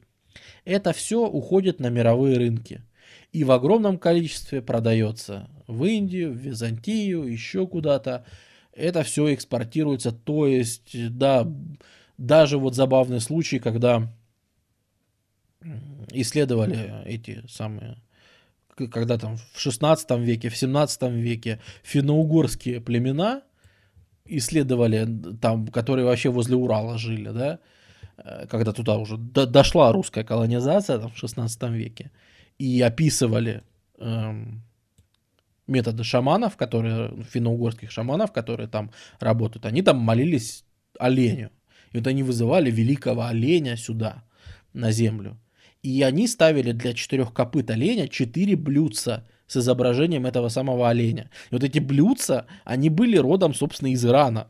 Представь, какой путь проделали, в какие дремучие места проделали эти блюдца, именно из-за того, что вот халифат экспортировал всякие товары с изображением людей и животных. Вот так далеко эта штука дошла. Вот. Но, э, естественно, душа хочет прекрасного у всех. Душа хочет прекрасного и хочется жить все-таки в красоте. И если ты не можешь изображать э, людей, животных, то у тебя, вы, собственно, выход напрашивается сам собой. Геометрия. И характерная арабская архитектура, она вся, в ней вся красота заключена в геометрии, если вы посмотрите. Вот вам, пожалуйста, из мусульманской Испании. Вот все эти арочки шикарные. Когда вы зна- замечаете, почему исламская архитектура такая красивенькая, ну что она такая вот как пряничная, как прям вот как из сказок сошла, и что вот прям вы в стратегии, в какие, ну не стратегии, а в игры играете, и там постоянно будет какой-нибудь восточный городок с типичными украшениями, ну, потому что это правда красиво очень смотрится. Так вот, вся вот эта вот геометрия, вот с, с вот этими вот штучками, с вот этими вот арками всеми красивыми, с ровными рядами колонн какими-то, с рассчитанными такими вот как этажами, этажерками, балконами. И все это потому, что сублимация, это, собственно, и есть, или вот такие вот орнаменты, это сублимация. Ты не можешь изображать людей и животных, но никто тебе не запрещал играться, вот, пожалуйста, со звездным небом, с шикарной отделкой, с цветами мозговыносящими, с бирюзой, с вот такой, которая аж глаз слепит, да, с вот этими арками, со звездами, с, со всем всем остальным. Вот оно, вот сама суть этой архитектуры, она как раз происходит, да, из э, мусульманских ну, из, да, это исламская архитектура, она поэтому так и выглядит. Вот, красиво. Вот эти вот всякие башенки и все остальное. Ровно, обратите всегда, и я, я знаю, что, да, когда не задумаешься об этом, ты это и не замечаешь. Но я теперь вас уверяю, что каждый раз, когда вы будете видеть исламскую архитектуру, арабскую архитектуру, вы каждый раз будете замечать, что, черт, подери, подожди. А ведь действительно нет же изображений, ну, как в Европе, да? В это время что делают в Европе? Горгулей каких-то вхреначивают на здание, там еще что-то. То есть э, вот, вот таких изображений, каких-то статуй, горгулей, абсолютно европейских нам привычных, с одной стороны, да, вы тут не встретите. И теперь на это вот я знаю, что я сам обращаю внимание, потому что, да, я вижу, что... А, а, да, это геометрический узор, точно. Можно ли говорить про исламский мир? Да, да, можно. И потому что... Э, очень важно, что Коран цитировать надо на арабском, потому что Коран, как и еврейские книжки священные, он произносится, он не читается он поется. То есть, э, если Библию все равно читают, пускай и с выражением, то-то-то, то-то-то, ну, надо, надо с выражением, да, то и Коран, он все-таки произносится на распев, потому что э, так его произносил сам Мухаммед. То есть он его пел, он свои проповеди пел. Э, это такая, как это сказать, это не стихи, это проза, но это проза, в которой слова составлены, мол, по принципу, знаете как, вот, ну, кто знает арабский, говорят, что это очень красиво слушать эти речи, потому что они составлены так, чтобы их можно было легко произносить на распев. Хотя это проза, это не стихи. То есть, э, знаете, как мы там говорим, там, иллюминаты иллюминировали, иллюминировали, да не вы иллюминировали. То есть, вот такая вот игра со, славами, со словами, да. Вот и э, Коран составлен точно так же, то есть ля илляха иль Аллах Мухаммед Расулуллах. То есть, чтобы вот одни слова в другие перетекали вот так плавно, чтобы это вот так интересно выглядело. Вот поэтому там тоже там заморочено. То есть, и даже если мы возьмем в прозе, это все равно достижение, потому что, ну, для того, чтобы это цитировать, тебе нужно знать арабский.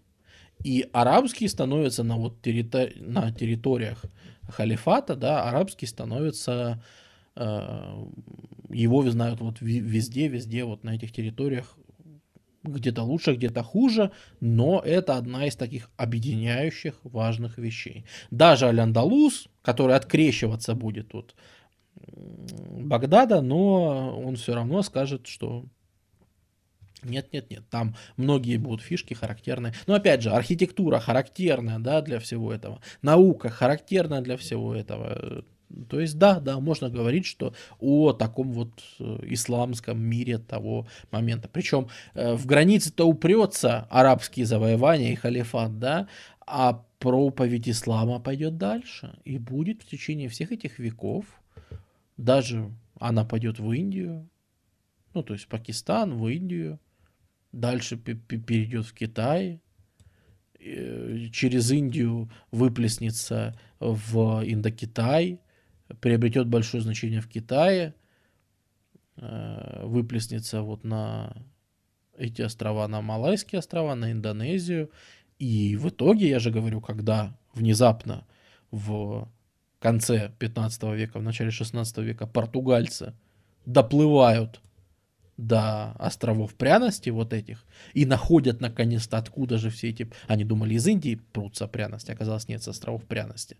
Португальцы сюда приплывают, ха-ха, мы обманули этих клятых мусульман, которые торговали с Индией и нашли в обход там через Африку, черти откуда, путь наконец-то к пряностям. Приплывают, а тут все равно султанаты и тут тоже мусульмане. У португальцев шаблон будет рваться, да, конкретно от этого. Ну, вот, по, по первой. Потом, конечно, привыкнут, торгуются.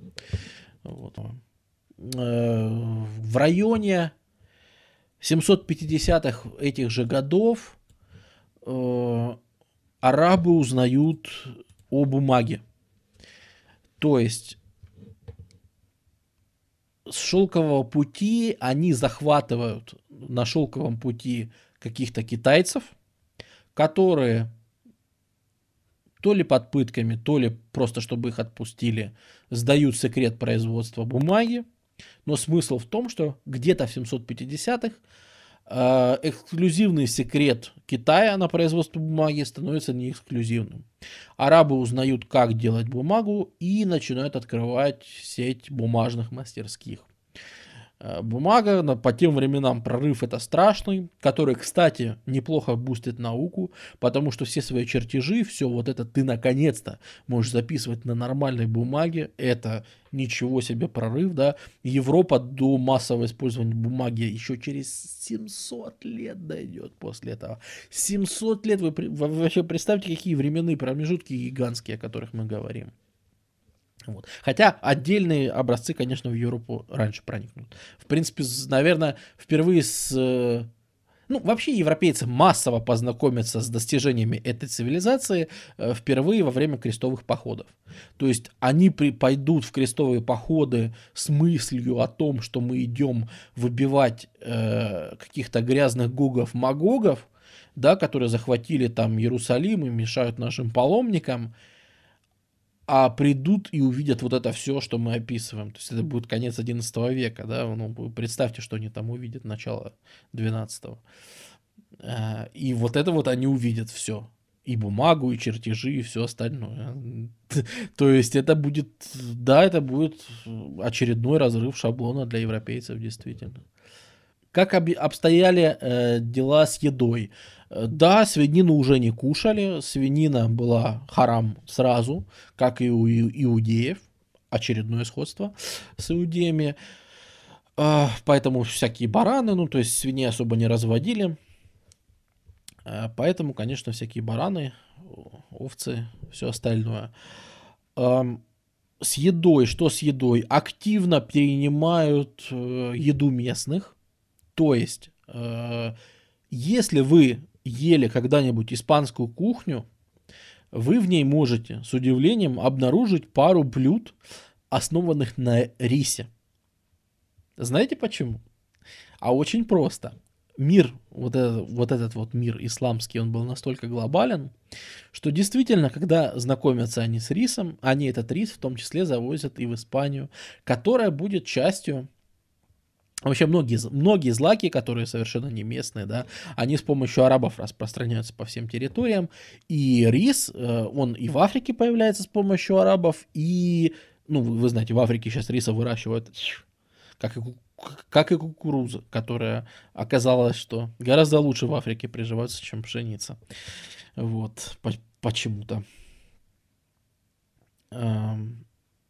И действительно, в числе... А, мне скидывали, я так понимаю, пушки, да? Да, я понял, я понял. Нет, ну само собой там, ведь все-таки э, цивилизация насчитывала длинную историю. Вот. Но интересно, да, что даже в Испанию, кстати, в Испанию, которая, опять же, до века так, 9 в ней большинство было население э, не арабское. То есть в основном у нас кто населял тот же Аль-Андалус? Те, кого мы называем масарабы. То есть э, в переводе арабизированные. Это европейцы, которые выглядели как я и ты. Э, но при этом писали по-арабски, были мусульманами, ну, хотя да, тоже мусульман большинство стало веке только в десятом в Испании. То есть этот процесс тоже шел медленно. И причем в какой-то момент даже интересно, в халифате стали запрещать переходить в ислам, просто потому что, когда ты переходишь в ислам, ты перестаешь платить налог джизью. И внезапно оказалось, что денег нет в казне. Эти все люди, они обращаются в ислам и перестают платить налоги дополнительные. А где нам деньги тогда взять? А в ислам люди переходили очень активно и, в принципе, с большим удовольствием, потому что вот давайте вот мы еще о чем можем поговорить. Ислам, в отличие от многих этих религий, от того же христианства, ислам это самая легкая религия для того, чтобы ей следовать буквально. В христианстве есть многие вещи, которые тебя побуждают, э, и в иудаизме тоже, которые принципиально неразрешимы, которые у тебя внутри побуждают внутренний конфликт. Например, все вы знаете, что если тебя ударили по правой щеке, надо подставить левую. Кто так живет? Кто так делает? Да не, ну это не, ну как? Да, какие-то единицы святые так могут жить, но простой человек-христианин жить по заповеди не убей, не укради, не прелюбодействуй. На секундочку, не возжелай жены. Даже не возжелай, то есть полиция мыслей. Не может человек быть правоверным христианином, да, если ты даже возжелал, ты ничего не сделал, ты не изменил никому, но в мыслях ты подумал, ой, неплохо бы эту жену бы получить, да, все, ты грешник. В исламе таких правил нет. Ничего подобного. Более того, ислам в принципе отвергает то, что есть в христианстве изначальный грех, да. Адам и Ева, как вы знаете, съели там этот плод, откусили яблоко, ну и все, все остальное, откусили от змеи яблоко и, в общем, пристыдились.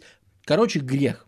То есть мы для того, чтобы у нас родился ребенок, нам нужно друг друга хорошенько отжарить.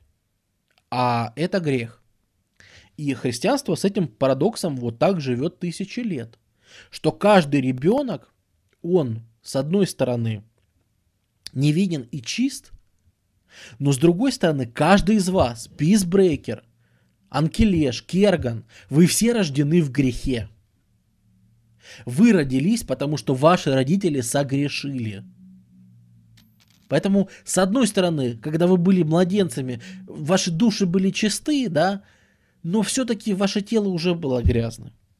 Потому что вы родились из греха, понимаешь, из прелюбодеяния. Вот из чего вы родились. И это такой вечный конфликт в христианстве. Чувство вины, того, что мы все грешные, нет негрешных людей, мы рождаемся уже из греха. Да? И вот это понятие есть. Спасибо за поддержку, Жужа. В исламе ничего подобного нет. Ислам отвергает идею первородного греха в принципе если ты пять раз читаешь намаз, шахаду используешь, э, если позволяет ситуация, путешествуешь в Мекку, э, если не позволяет, не путешествуешь. Опять же, да, в исламе прописано, если у тебя нет физической возможности совершить хаджу в Мекку, значит не завершай, ничего, ничего, ничего страшного. Эм, да, знаменитая тема насчет э, самоудовлетворения да, в христианстве. Это однозначно грех. Ты поддался искушению и согрешил сам с собой. Это ужасно. Что говорит ислам на этот счет? Это плохо, что ты так сделал, но если ты чувствуешь, что если ты сейчас сам с собой не согрешишь, ты пойдешь и изнасилуешь кого-то, то можно. Потому что это будет меньше из двух зол. Лучше ты уж сам с собой, чем пойдешь и кого-то будешь принуждать к этому делу. Поэтому фактически он разрешает, да, он дает лазейку для того, чтобы ты... И при этом ты остаешься правоверным мусульманином. Поэтому ислам в качестве именно исполнения, то есть быть правоверным мусульманином можно, а быть прав, ну, правоверным христианином мы все грешны, да, ну нельзя. Я, я, я заповеди нарушал много раз, многие христиане, все, все христиане нарушают заповеди, да, так, так нельзя, ты возьмешь, ты поел что-нибудь вкусненького, так все, все, ты это самое, э, значит, живот свой порадовал. О, о чем ты? О чем ты вообще говоришь?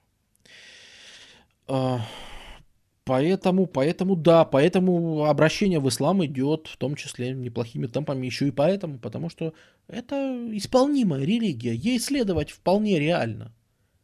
В 21 веке, да, сложно. Это, это совершенно... Не сравнивайте, да, с э, тем, как это дела обстоят сейчас. Не, не надо. Это разные вещи. Но представьте на момент 7, 8, 9, 10 века следовать этой религии гораздо проще, чем мусульманству, иудаизму, зороастризму, всем остальным сложным, замороченным религиям, где часто непонятно, в чем мораль, где ты читаешь историю, и тебе непонятно, в чем мораль.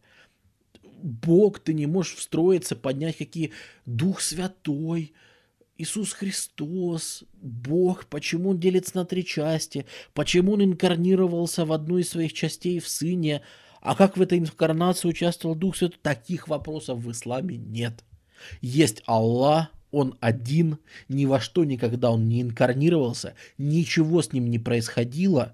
Живи вот так, вот так, вот так, молись пять раз, смотри на Мекку, подтирайся камнем, ж- к жене своей бей, если она тебя не слушает, дари ей подарки на праздники, если она тебя слушает, дочку воспитывай, значит, вот таким образом, сыну говори, что надо быть вот таким мужиком, э, с родственниками, значит, веди себя вот так-то, со знакомыми веди себя вот так-то, с дядюшкой вот так-то, с сестрой вот так-то.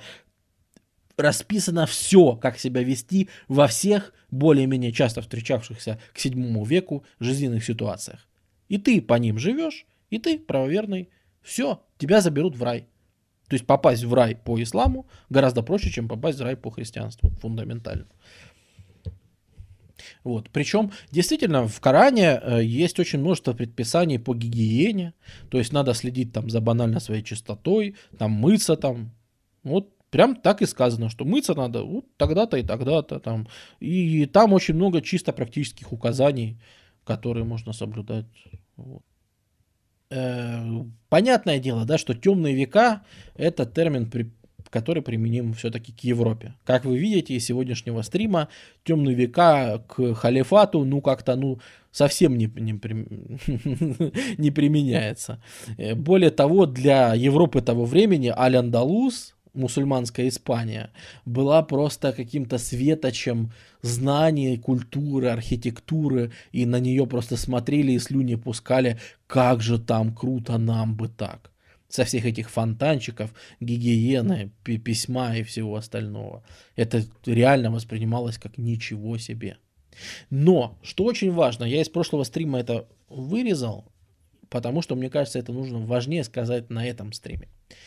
Господа, настоящие темные века начинаются сейчас. В мировой культуре принято так считать, что пал Рим и наступили темные века. И мы все опрокинулись, значит, в тьму, потеряли речь, потеряли письменность и все остальное. Нет.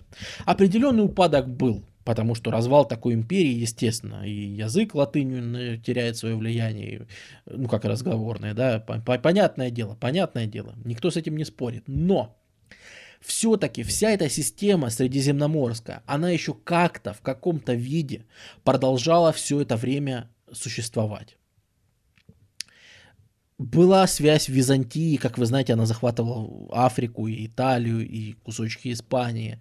И франкские короли посылали приветствия в Константинополь. И Египет принадлежал Византии. И вся средиземноморская цивилизация, она не разрушилась в пятом веке, когда пал Рим. Она не разрушилась, она сильно изменилась, она, может быть, варваризовалась немножко, она изменилась по культуре, но это еще была цельная средиземноморская цивилизация. Ее настоящий упадок начинается сейчас, когда приходят арабы. Потому что арабы отрезают эту цивилизацию от всех остальных, от Индии, от Китая, Теперь арабы знают, что такое мир. Арабы знают, что такое Индия. Арабы знают, что такое Китай. Что такое переводы греков. Они теперь это все знают. А в Европе об этом знают все меньше и меньше. Да и чем может быть Европа в это время? Ну посмотрите же, для мировой на тот момент евразийской да, культуры, что такое на тот момент э, Европа, западная особенно, да, латиняне. Ну это же, ну посмотрите, ну это какой-то медвежий угол с какими-то мелкими Нортумбрия, Мерсия, что это вообще такое? Это какой-то медвежий угол, в котором нет ничего, в котором, э, который забит, до которого не доходят современные достижения, да, там бумага и все остальное, математика и все остальное. Оно просто не доходит до туда. Экономически бедный, нищий. И чем живут, чем живет халифат? Вопросами, как мне рассчитать там что-то важное, как мне э, рассчитать, рассчитать косинус там такого-то угла. Вот это проблема, да. Чем живет даже Византия? какими-то христианскими теологическими спорами. Но она тоже сжимается, она теряет все свои связи с Римом. Это уже христианская империя. Она воюет кавалерией, а не пехотой. Э, она значительно беднеет. Грамотность все-таки падает, потому что, опять же, от шелкового пути отрезана, от всего отрезана. А уж Западная Европа живет просто выживанием. Все, о чем тебе нужно думать в восьмом, в девятом, в десятом веке в Европе, все, что тебя волнует, это, господи, где же мне капусточки взять, чтобы с голоду сейчас не сдохнуть. Опять проезжал местный барон, пнул меня сапогом, у меня нет челюсти. Э, господи, я помру теперь с голода, потому что как, кто же меня кормить будет? Медицины нет, ничего нет. Я, пожалуй, лягу сейчас и умру. Европа западная этого времени – это медвежий угол. И это упадок, в первую очередь, экономический, за которым, естественно, идет и массовый культурный упадок. И в свое время маленький крючок на задел на будущее, крестовые походы будут попыткой вырваться из вот этого медвежьего угла. По-настоящему из, из него Европа вырастет, э, когда Португалия и Испания э, начнут осваивать по, по морю все на свете. Но первой попыткой прорвать вот эту блокаду, зажатую, задушенную, оторванную от международных торговых путей, от культурного обмена, от литературы, как ни странно, в сублимированном виде, в виде пойдем отрежем этим арабам бошки – но можно и трактовать это реально как одну из попыток вырваться из вот этого зажатого положения. Будут как раз крестовые походы. А пока, а пока это доминация халифата. Пока наука и культура арабская.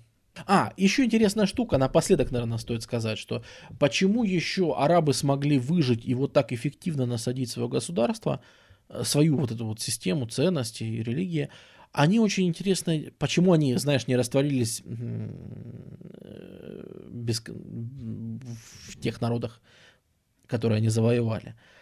Хотя, как мы уже обсудили, в той же Персии растворились еще и как. Но, по сути, пер, по сути это стало персидской культурой во многом, э, исламская культура. Вот. Но это интересно, что арабы, придя сюда, делают то же самое, что когда-то делали греки. Помните, мы говорили, что греки приходили и стали жить в городах отдельно от местных. Типа местные — это бичи, от которых лучше ничего не усваивать. И вот там греки жили в Александрии, да, в Египте. А старые столицы, там Мемфис, все остальное забрасывались. Это очень интересно, что арабы делают то же самое. Они приходят в Египет, и делают свою столицу в Каире, строят отдельный город для этого. Они приходят в Персию и строят город Багдад специально, отдельный свой для себя. Они это чувствовали, да, вот они приходят э, в э, Испанию, где столица Толедо была, да, они делают все-таки Кордову своей столицей. Они чувствуют, что все-таки, все-таки надо э, как-то отделяться от этих местных, чтобы сохранить все-таки какую-то вот свою самостоятельность.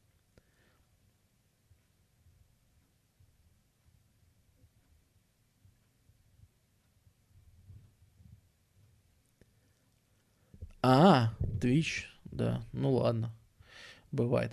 Ну что ж, э, вот на этом, я не знаю, светлое, не светлое, но мне кажется, кое-чего, если получилось хоть что-то для кого-то объяснить по арабам, чем они жили, из-за чего так успешно они завоевали такие гигантские территории, в чем была сила их цивилизации, в чем была их особенность, чем эти люди жили, почему многие обращались в ислам, да, вот по доступности ислама, это важная точка, я хотел бы, чтобы люди это усвоили, что ислам, он гораздо более исполним для 7-8 века, чем другие религии, именно на бытовом уровне.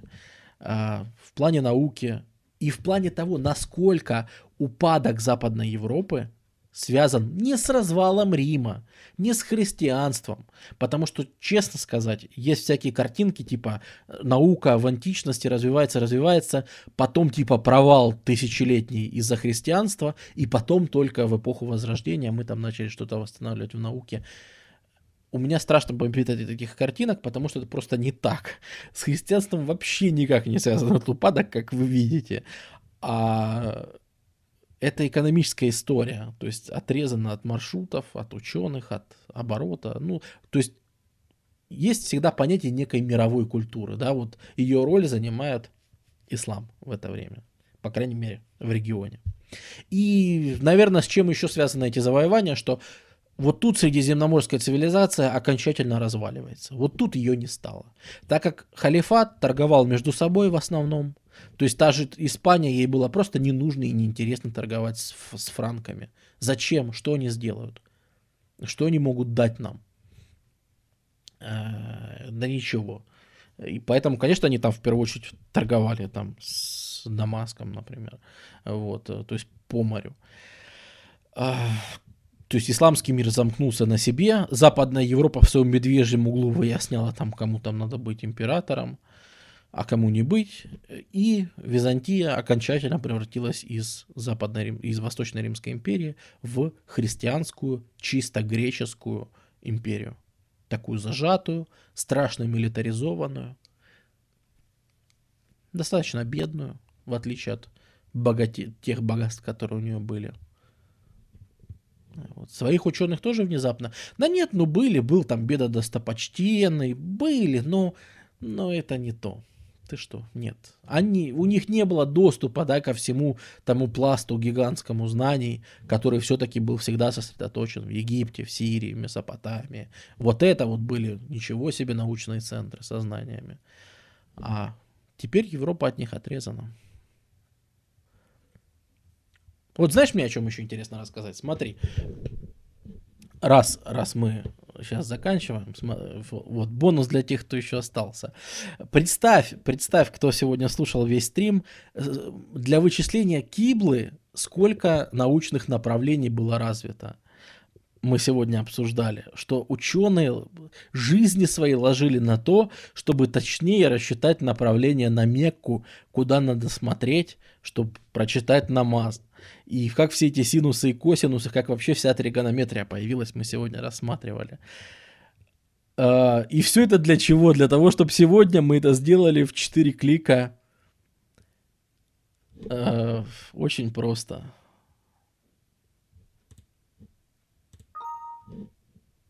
Экст. Так, запуска... как, как сегодня рассчитывается направление на Меку? Э, какой-нибудь Аль-Хорезми, конечно, если бы это увидел, да?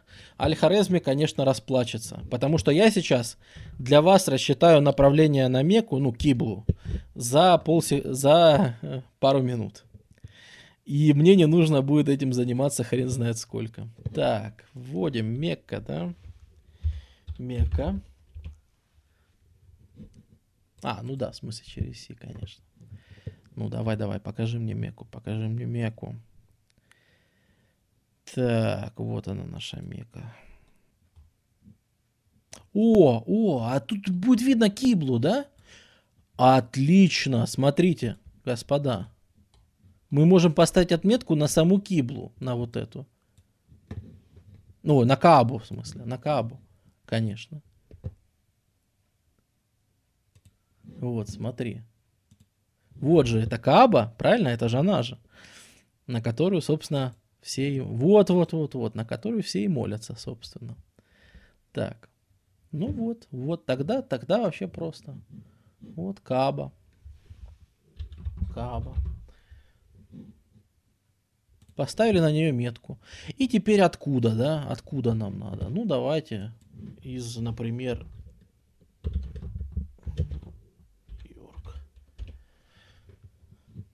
Так, ну, допустим, мы решили помолиться, прочитать намазик, э, где-нибудь, э, есть тут всемирный торгов, э, в смысле, вот же он. Эй! Ладно. Так, ну давайте. Вот. Давайте мы, допустим, вышли на вершину э, статуи свободы и решили прочитать намазик. Вот. Да. Либерти.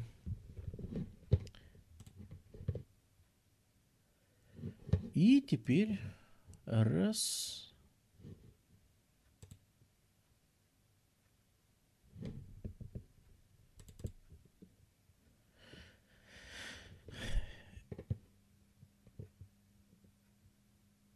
И два.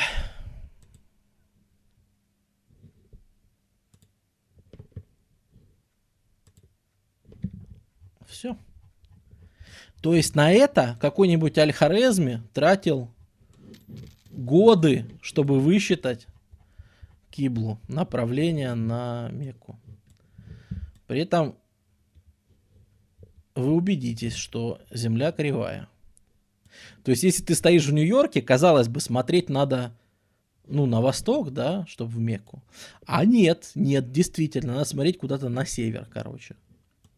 Из-за кривизны Земли тебе надо смотреть вообще куда-то на север для того, чтобы, для того, чтобы смотреть прямо на Мекку. Вот в этом и есть суть киблы, понимаете, о чем я говорил? Почему ее надо рассчитывать? Потому что не всегда из-за кривизны нашей планеты не всегда очевидно, где точно находится Мекка и куда тебе держать. Ну понятно, для простого верующего все просто. Ты видишь, куда ориентирована твоя мечеть и смотришь туда же. Вот. Но при постройке мечети, да, это, это важно учитывать.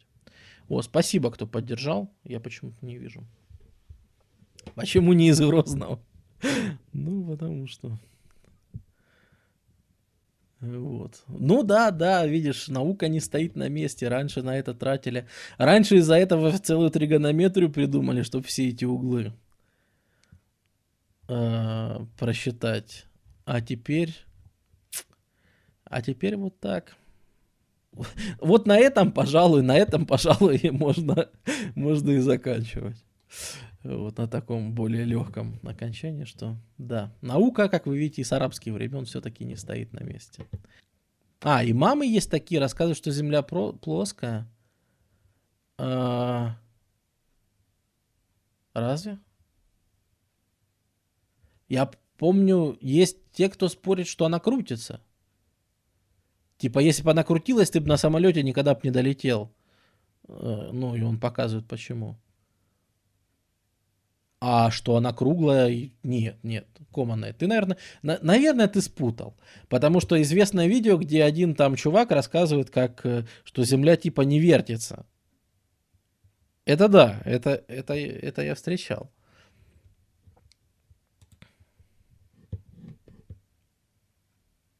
А, ну да, да, видишь, ну это же, ну да, ты же понимаешь, о чем это? Нет. О том, что Земля круглая. Блин, они знали Птолемея. Послушай, мы знаем Птолемея, Альмагес, да, этот самый? Э-э- книга Клавдия Птолемея. Название, слышишь? Видишь, что оно арабское? Альмагест. То есть Аль это ж артикль арабский. Он как раз потому и Альмагест, что мы его знаем из арабского перевода. Мы целую книгу теперь знаем, потому что арабы ее назвали Альмагест. И они с ней были знакомы. И извини, он еще вывел эту модель. Ну, действительно, у него модель э, геоцентрическая. У него Земля в центре Вселенной. Действительно. То есть какие-то вот такие, как этот был араб, какие-нибудь совсем, ну, такие ортодоксальные, они действительно могут еще как Птолемей считать, что вот потому что в Альмагесте сказано, что в центре всего состоит Земля. Но что она круглая, нет, нет, нет, никогда они не спорили. Вообще в плоскую землю верили, может быть, на севере Европы только какие-нибудь викинги, да, Мидгард. Мидгард это действительно плоская земля. Вот. Э, а у этих нет, нет. В, в, в, в халифате с наукой было все в порядке. Аль-Магиль.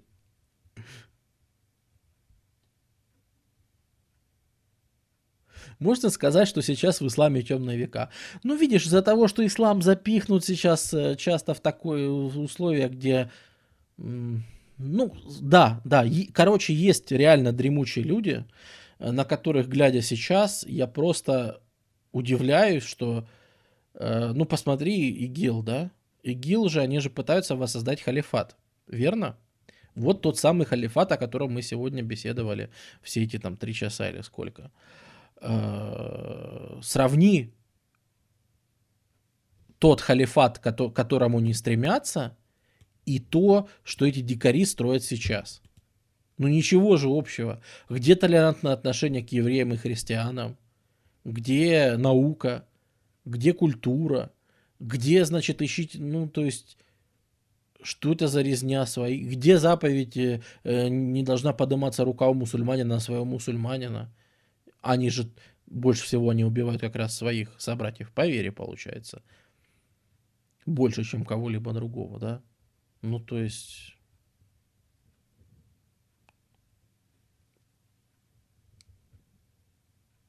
О, бумбокс, да. Здравствуй. Ну, и тем не менее, мы заканчиваем.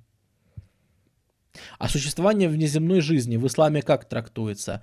А, в исламе так трактуется, что есть фраза, которую сам Мухаммед сказал, что Коран послан, э, Коран послан милостью Божию во все миры. Во все миры.